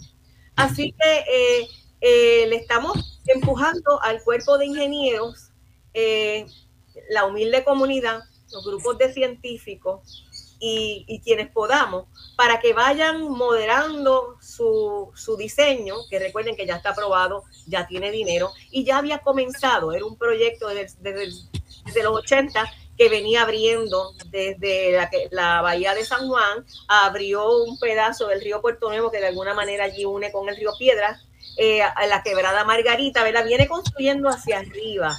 La cosa es, ¿tiene que ser tan dañino río arriba? Entonces estamos eh, tratando de moderar eso con eh, comunicaciones con el Congreso, con comunicaciones en la legislatura, de Puerto Rico, eh, armados nosotros con científicos y tratando de expandir la comunidad.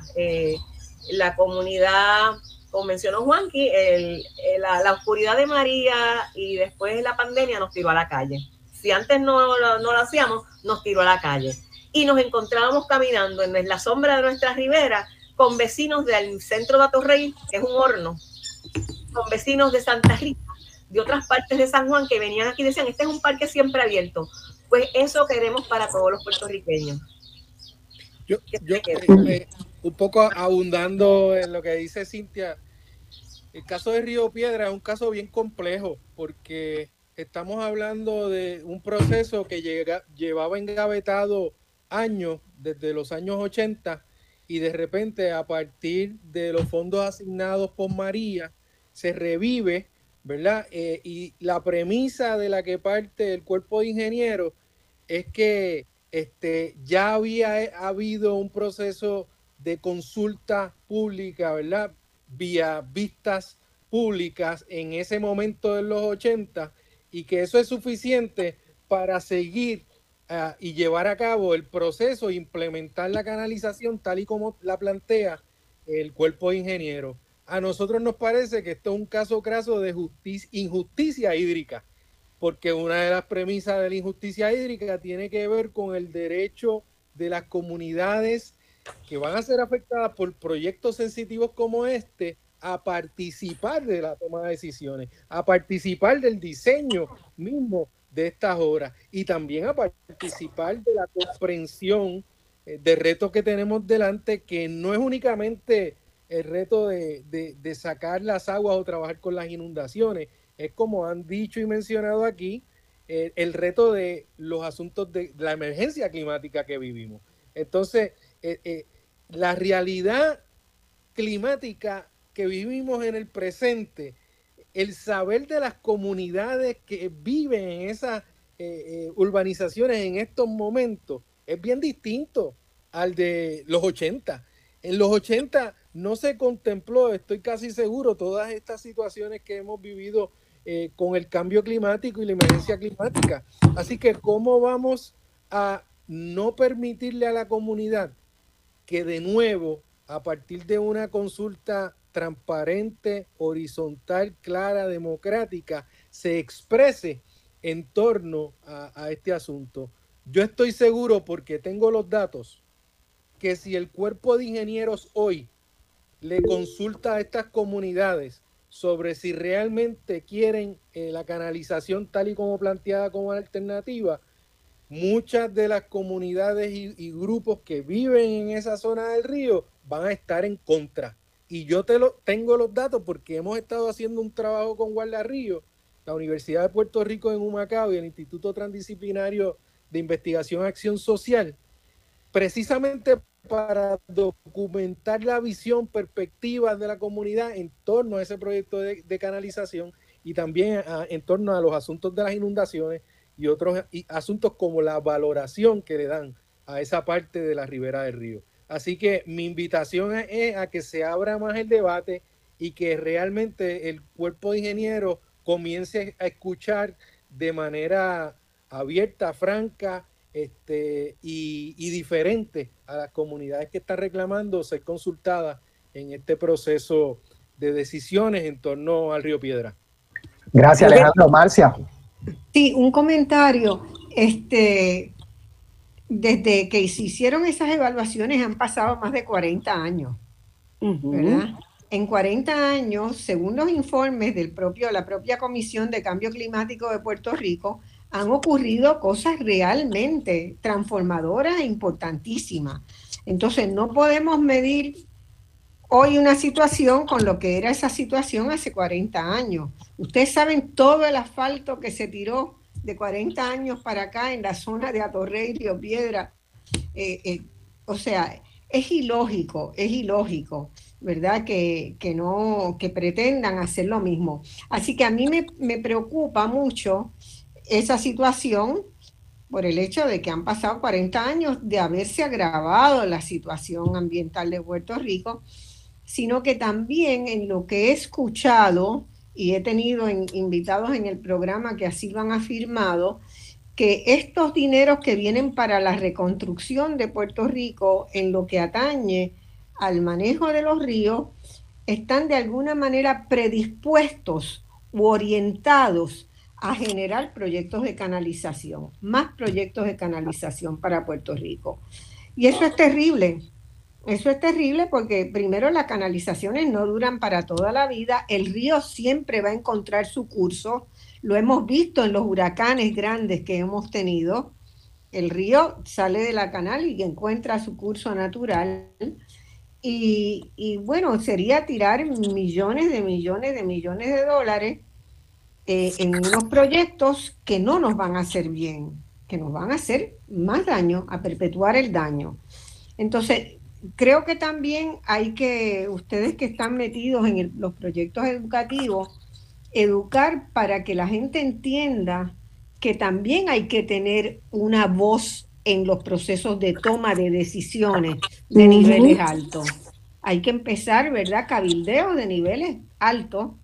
Ir a Washington si hay que ir a Washington, escribir cartas, plantear la situación, pero que la respuesta casi universal, como si hubiera un enchufe universal, ¿verdad? Que con uno mismo se resuelve en todos los distintos tipos de tomas de corriente, este, es la canalización, no podemos aceptarla.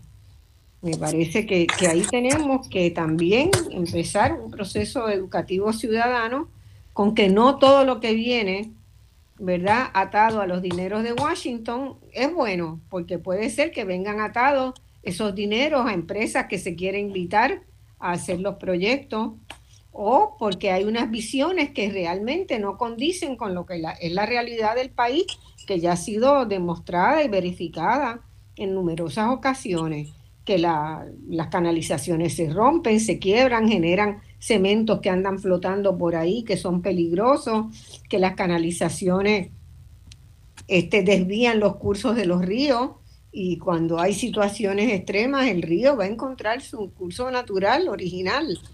Así que eh, eso también me parece que hay que un, un, programa de incidencia en la formulación de políticas públicas es bien importante tenerlo adherido. Lo mismo que eso sucede, sucede también con las costas, ¿verdad? Eh, la presencia de, de, Antares me recuerda que en las costas también hay que levantar una capacidad de incidir en la toma de decisiones respecto a los permisos que se otorgan. Eh, todo el mundo tiene la aspiración de salir de la cama y meter el pie en el agua del mar, ¿verdad? Esa es como la aspiración puertorriqueña. Pero eso es una aspiración basada en un desconocimiento profundo, profundo del daño que hace al país permitir a una isla tan pequeña como la de Puerto Rico, tan vulnerable, permitir construcciones tan cercanas al, mar o tan cercanas a un río. Así que son cosas para, para darle cabeza. Y yo los felicito porque todos están ustedes, están metidos en eso y tenemos siempre, yo digo, Puerto Rico tiene una enorme cantidad de talentos y capacidades para, para manejar al país que, y para tomar decisiones en favor del bien público. Hay que buscar el favor del bien público, ¿verdad? Como la mayoría de la población en un temita. Eh, ah, bueno, Nilsa, adelante, pero me gustaría cantar también. Que, que es algo que ya yo le he planteado a Cintia, que yo creo que también hay que fortalecer en términos de educación popular las alternativas, estas de infraestructura verde, las alternativas a la canalización tienen que ser trabajadas también de una manera accesible a ese público para que se logre verdaderamente concientizar y plantear alternativas. Hablando de los fondos federales, sabemos que hay una, ahora mismo 1.2 trillones en 10 años que asignó Biden eh, para el plan de trabajo de sustentabilidad y van a venir unos dineros a Puerto Rico y supuestamente por eso el estuario está haciendo la definición de comunidades desventajadas, ¿verdad? Para, y sabemos que puede haber ahí algo de justicia hídrica, pero de nuevo, ¿por qué tan al margen de la discusión pública? O sea, no hay, realmente no se abren espacios para esa discusión pública. Así que nosotros tenemos para, también la responsabilidad de prepararnos para interpelar a esas agencias y esas entidades que pueden tener buenas intenciones, pero realmente en algunos casos parece que hay algunos proyectos en ciernes que podría estar eh, realmente contemplándose bastante vinculadas a realidades bien necesitadas. Pero a mí siempre me choca, ¿por qué tanta secretividad en todo esto? ¿Por qué no hay no se abre un debate público sobre los dineros que están llegando y cómo se podrían utilizar. Así que definitivamente esto que señala Marcia de nuestra capacidad de incidencia va a ser bien importante en la red. Insisto mucho en que como red nosotros tenemos que fortalecernos para poder interpelar a las instituciones públicas, ¿verdad? De una manera donde conectemos todos estos saberes de que hemos hablado, los científicos, naturales, sociales y demás, que cuando vayamos ahí estemos realmente blindados para, para eh, pues, afirmar y oponernos cuando es necesario. excelente, Nilsa, excelente. Antares, ¿querías comentar algo sobre toda esta discusión? Porque sé que estás ahí. Sí, está aquí. Es como, estoy viendo a ver qué digo y qué no digo. Yo estuve por ocho años en el gobierno federal, eh, así que conozco muy bien esos procesos. Eh, y un poco, pues, Marcia, eh, reaccionando a lo que dices, y es un poco del tema de zapatero a su zapato. Si uno pretende que sea el cuerpo de ingenieros el que venga y nos dé opciones de canalizar eh, o no canalizar de una manera, pues, usando infraestructura verde, Nature-Based Solutions, no son ellos quienes lo van a hacer. Si son fondos de ellos, ellos van a poner concreto. Eso es lo que ellos hacen. Y eso es una de las eh, problemas grandes que tenemos como país, como isla, eh, como gobierno, ¿no? cada cual lo defina, pero como país siempre es, vamos a esperar que venga y nos den el dinero para hacerlo. Pues quien nos da el dinero, en este caso, pues por el huracán María, va a ser el gobierno federal y pues por definición quien entra en ese tipo de temas, por lo que es esa agencia, por ser ríos, que la jurisdicción la tiene el cuerpo de ingenieros, pues va a ser el dinero de ellos. Por ende, de lo que estamos hablando, ellos eh, no es un tema que entre en su mundo. Y sí hay, y sí hay eh, reuniones eh, con ellos en, lo que, en, las cuales uno en teoría puede dar insumos. He participado en ellas como experto y honestamente quiero salir corriendo, es la realidad, porque ellos están bien enfocados nuevamente, zapatero a su zapato. Ellos ven el mundo de una manera y es concreto, concreto, canalizando y, respeto a todos los ingenieros que nos estén escuchando, pero la, educación de un ingeniero usualmente es, lo que conozco, no soy ingeniero, es nosotros podemos manipular y controlar la naturaleza. Yo lo siento, con el agua no se puede, ya, ya está más que probado. Podemos, entrando en las costas, ¿no? que es el tema en el que más me he especializado, se ve plenamente que el mar, la fuerza que trae ese cuerpo de agua, eso es energía, lo que es energía, ¿no? Es, fuerza. No, no, hay, no, no hay pared que aguante, y menos cuando estamos trabajando con unos planes y unos estudios que se hicieron hace 50 años. Así que para mí esa es la base de nuestro, nuestros problemas aquí. Y sí, definitivamente la, de las soluciones que yo veo es ir creando de los grupos, es ir creando eh, entes como la red, y sí, hay que escalarlo. Pero como ahorita mencionó Cintia, desafortunadamente, pues el, el, el recurso natural es más lo que era antes. Muchos de los expertos con los que trabajé por mucho tiempo se han ido por diferentes razones, eso no entra a la conversación, pero estamos de momento con una, una agencia que le han, la han unido a, tres otras. No hay, no hay persona quien aguante el poder llevar eso. La entidad la han destrozado y la presión que hay en cuanto a, a seguir construyendo en este país es ridícula. Aquí uno dice desarrollo y estamos hablando de un desarrollo de economía. Y en Puerto Rico el desarrollo de economía es vamos a construir por ahí para abajo. bueno, que es como que, pero no, ¿qué pasa? Ayer salió una noticia Ayer salió una noticia que yo leo en Buenos Aires y me quería infartar. No me gustaría infartar en Buenos Aires, ¿verdad? Pero, este, pero realmente la noticia es que se anuncia la construcción de siete nuevos hoteles Hilton. Entonces, yo digo, bueno, siete nuevos hoteles Hilton. ¿Qué, qué prioridad es esa para Puerto Rico? ¿Cuántos ¿Y cómo es turismo? Solo desarrollo. E, eso no es desarrollo. Desarrollo es que se produzca, ¿verdad? Puerto Rico tiene que aprender a producir con lo que tiene y tiene muchísimo para producir. Pero, pero el énfasis no es en la producción, el énfasis es en la construcción que puedan venir a hacer otros de afuera para montar sus negocios. Esa es la prioridad y esa es la y, y muchas de esas estructuras se hacen en la costa, se hacen en los ríos, se hacen en ¿Dónde va a querer, Hilton estar? Hilton va a querer estar al lado de un buen río, frente a la playa, va a utilizar una enorme cantidad de agua para mantener sus jardines parques, campos de golf, sus campos de golf, ¿verdad? Entonces, ¿es eso desarrollo para Puerto Rico? Debemos alegrarnos de una noticia que diga que vienen siete nuevos Hilton para Puerto Rico. Yo lo pongo en duda y lo llamo a reflexión, ¿verdad?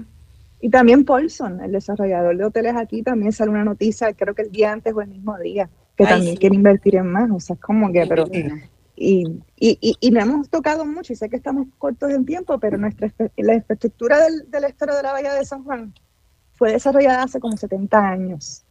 No cabe más espacio para más edificios. No hay. O sea, estamos teniendo los, manjo, los manjoles, ¿verdad? También en Spanish, que es por donde salen las aguas negras se tranca, se tranca porque el sistema fue desarrollado así, cuando hay demasiado agua. Entonces eso sale, un manhole no es el que estamos en la calle, el que vemos en la calle, cuando se desborda, ¿dónde cae eso? En la alcantarilla, que es donde van las aguas pluviales. Eso está diseñado a que una vez cae el agua, eso va directo al mar.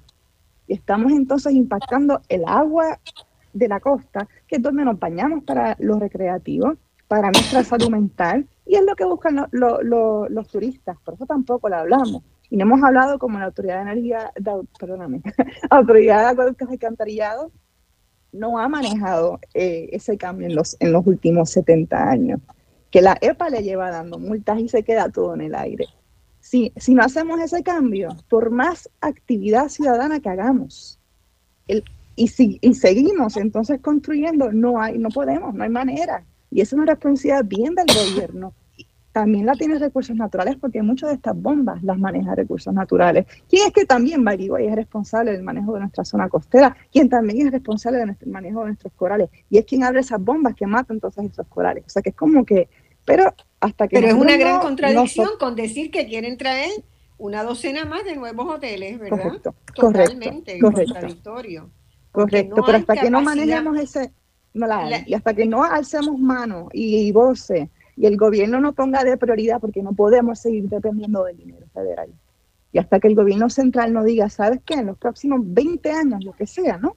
Vamos a, ir haciendo el budget y vamos a ir cambiando estos sistemas. No podemos seguir dependiendo de FEMA. O sea, no, no y no, porque entonces es esperar a la próxima emergencia. Y tenemos una cultura y, una economía de emergencia, que es lo que se ha convertido Puerto Rico. sí, lo ahí, pero eso es algo que Los ingleses hablaban siempre en planificación del carrying capacity, ¿verdad? De la capacidad que puede sostener un ecosistema o una ciudad, ¿verdad?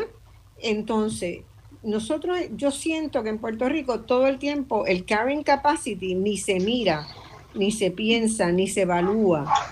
Entonces, bueno, no existe como noción y que, viene a ser también nos, parte nos va a llevar a muchos problemas, ¿verdad Alejandro?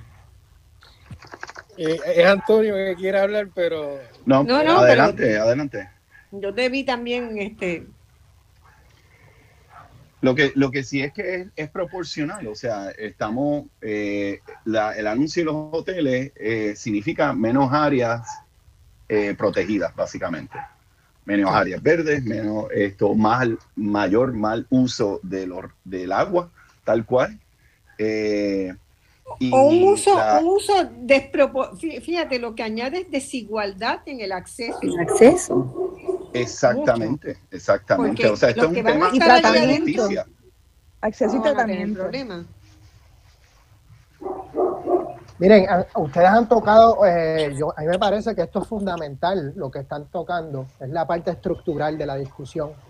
me parece que, bueno, ir, eh, dedicando estos últimos minutos precisamente a esa crítica más, más sistémica y más estructural es fundamental. apenas unos días atrás, eh, y ya yo voy directo, ¿no? Pues tenemos un gobernador que se explayó en fake news en su, en su discurso, diciendo que protege el ambiente, que eh, promueve eh, el que se protege el ambiente, etcétera, cuando vetó, vetó, por ejemplo, una ley que se estaba proponiendo en la legislatura y que pasó Cámara y Senado, donde las ciudadanas y los ciudadanos podían eh, precisamente denunciar cualquier eh, situación que ellos entendieran que estaba violando la ley, ah, las leyes ambientales en Puerto Rico, una ley que le hubiera dado mayor capacidad a la ciudadanía a participar precisamente en, estas discusiones que estamos teniendo.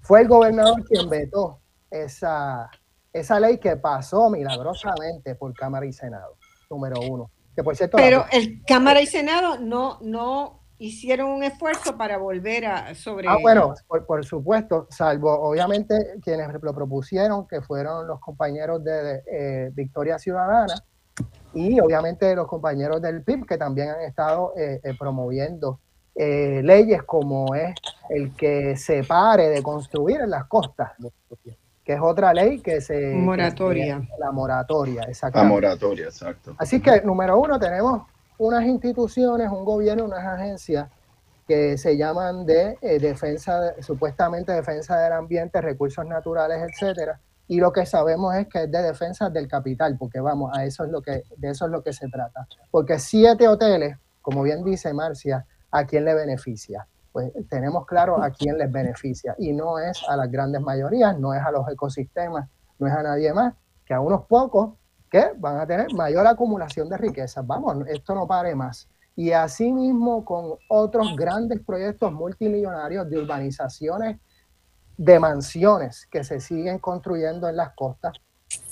Y sin embargo hay iniciativas como el nuevo, eh, la iniciativa del, mapa de costas que, diferentes grupos como eh, Amigas del Mar están desarrollando para que los ciudadanos empiecen a, también a incluir en un mapa digital en donde se está violando la ley, aunque obviamente no, lo, no tienen la fuerza que tuvieran con la ley que no se aprobó en la legislatura, como quiera, hay que seguir tratando de desarrollar esa fuerza ciudadana y comunitaria que al final eh, es lo único que, puede, obviamente impulsando y con representación, con mayor representación en, la legislatura, con mayor representación en poderes políticos también en, otras esferas como Washington, es como único eh, se puede presionar para que esto de una manera u otra eh, pare y podamos transformarlo. Yo sé que Alejandro subió la mano, adelante. a, mí, un poco eh, para en, esa misma línea y en la línea de eh, la canalización del río Piedra, me preocupa mucho que se han aprobado y se han asignado fondos para la canalización de 13 ríos en Puerto Rico. Aquí no estamos hablando únicamente de Río Piedra. Estamos hablando del Guanajibo, del Loíza eh, y otros eh, ríos de, Puerto Rico. La Plata. la Plata y, muchos otros, ¿verdad? Así que yo creo que nosotros debemos abrir este debate mucho más allá de los confines del estuario, porque aquí eh, lo que está en juego es los ríos de nosotros, los ríos de las otras especies que habitan en los ríos y la calidad de vida nuestra, ¿verdad? La posibilidad de poder tener ríos vivos eh, en nuestro Puerto Rico. Así que eh, mi invitación es a que promovamos ese debate y veamos esto de manera este, sistémica a través de todos los fondos federales que están llegando para la canalización de estos ríos principales de Puerto Rico. Bueno, con eso tenemos que cerrar. Muchísimas gracias, Marcia, por, por pues, permitirme colaborar contigo en este programa. Tú sabes que siempre es un placer y ojalá pudiéramos hacer más cosas juntos. Muy bien, eso, eso sucederá y ha ido sucediendo de, de estas maneras tan maravillosas. Gracias, Nilsa, gracias, Cintia, Antares, gusto verte tanto tiempo nuevamente. Antonio y Alejandro, abrazos, muchas gracias por escuchar. Gracias a ustedes. Gracias a todos también. gracias por responder a todas las llamadas. Ay, claro que sí. Viva las aguas, gracias a todos. Que en las aguas, hasta la semana Bueno, Nilsa cruzó, Nilsa cruzó arroyos y ríos para hacer este programa posible. Así salió y salió maravilloso. bueno, salió muy bien. Muchas gracias y hasta el próximo domingo. Hasta luego. Nos vemos. Gracias.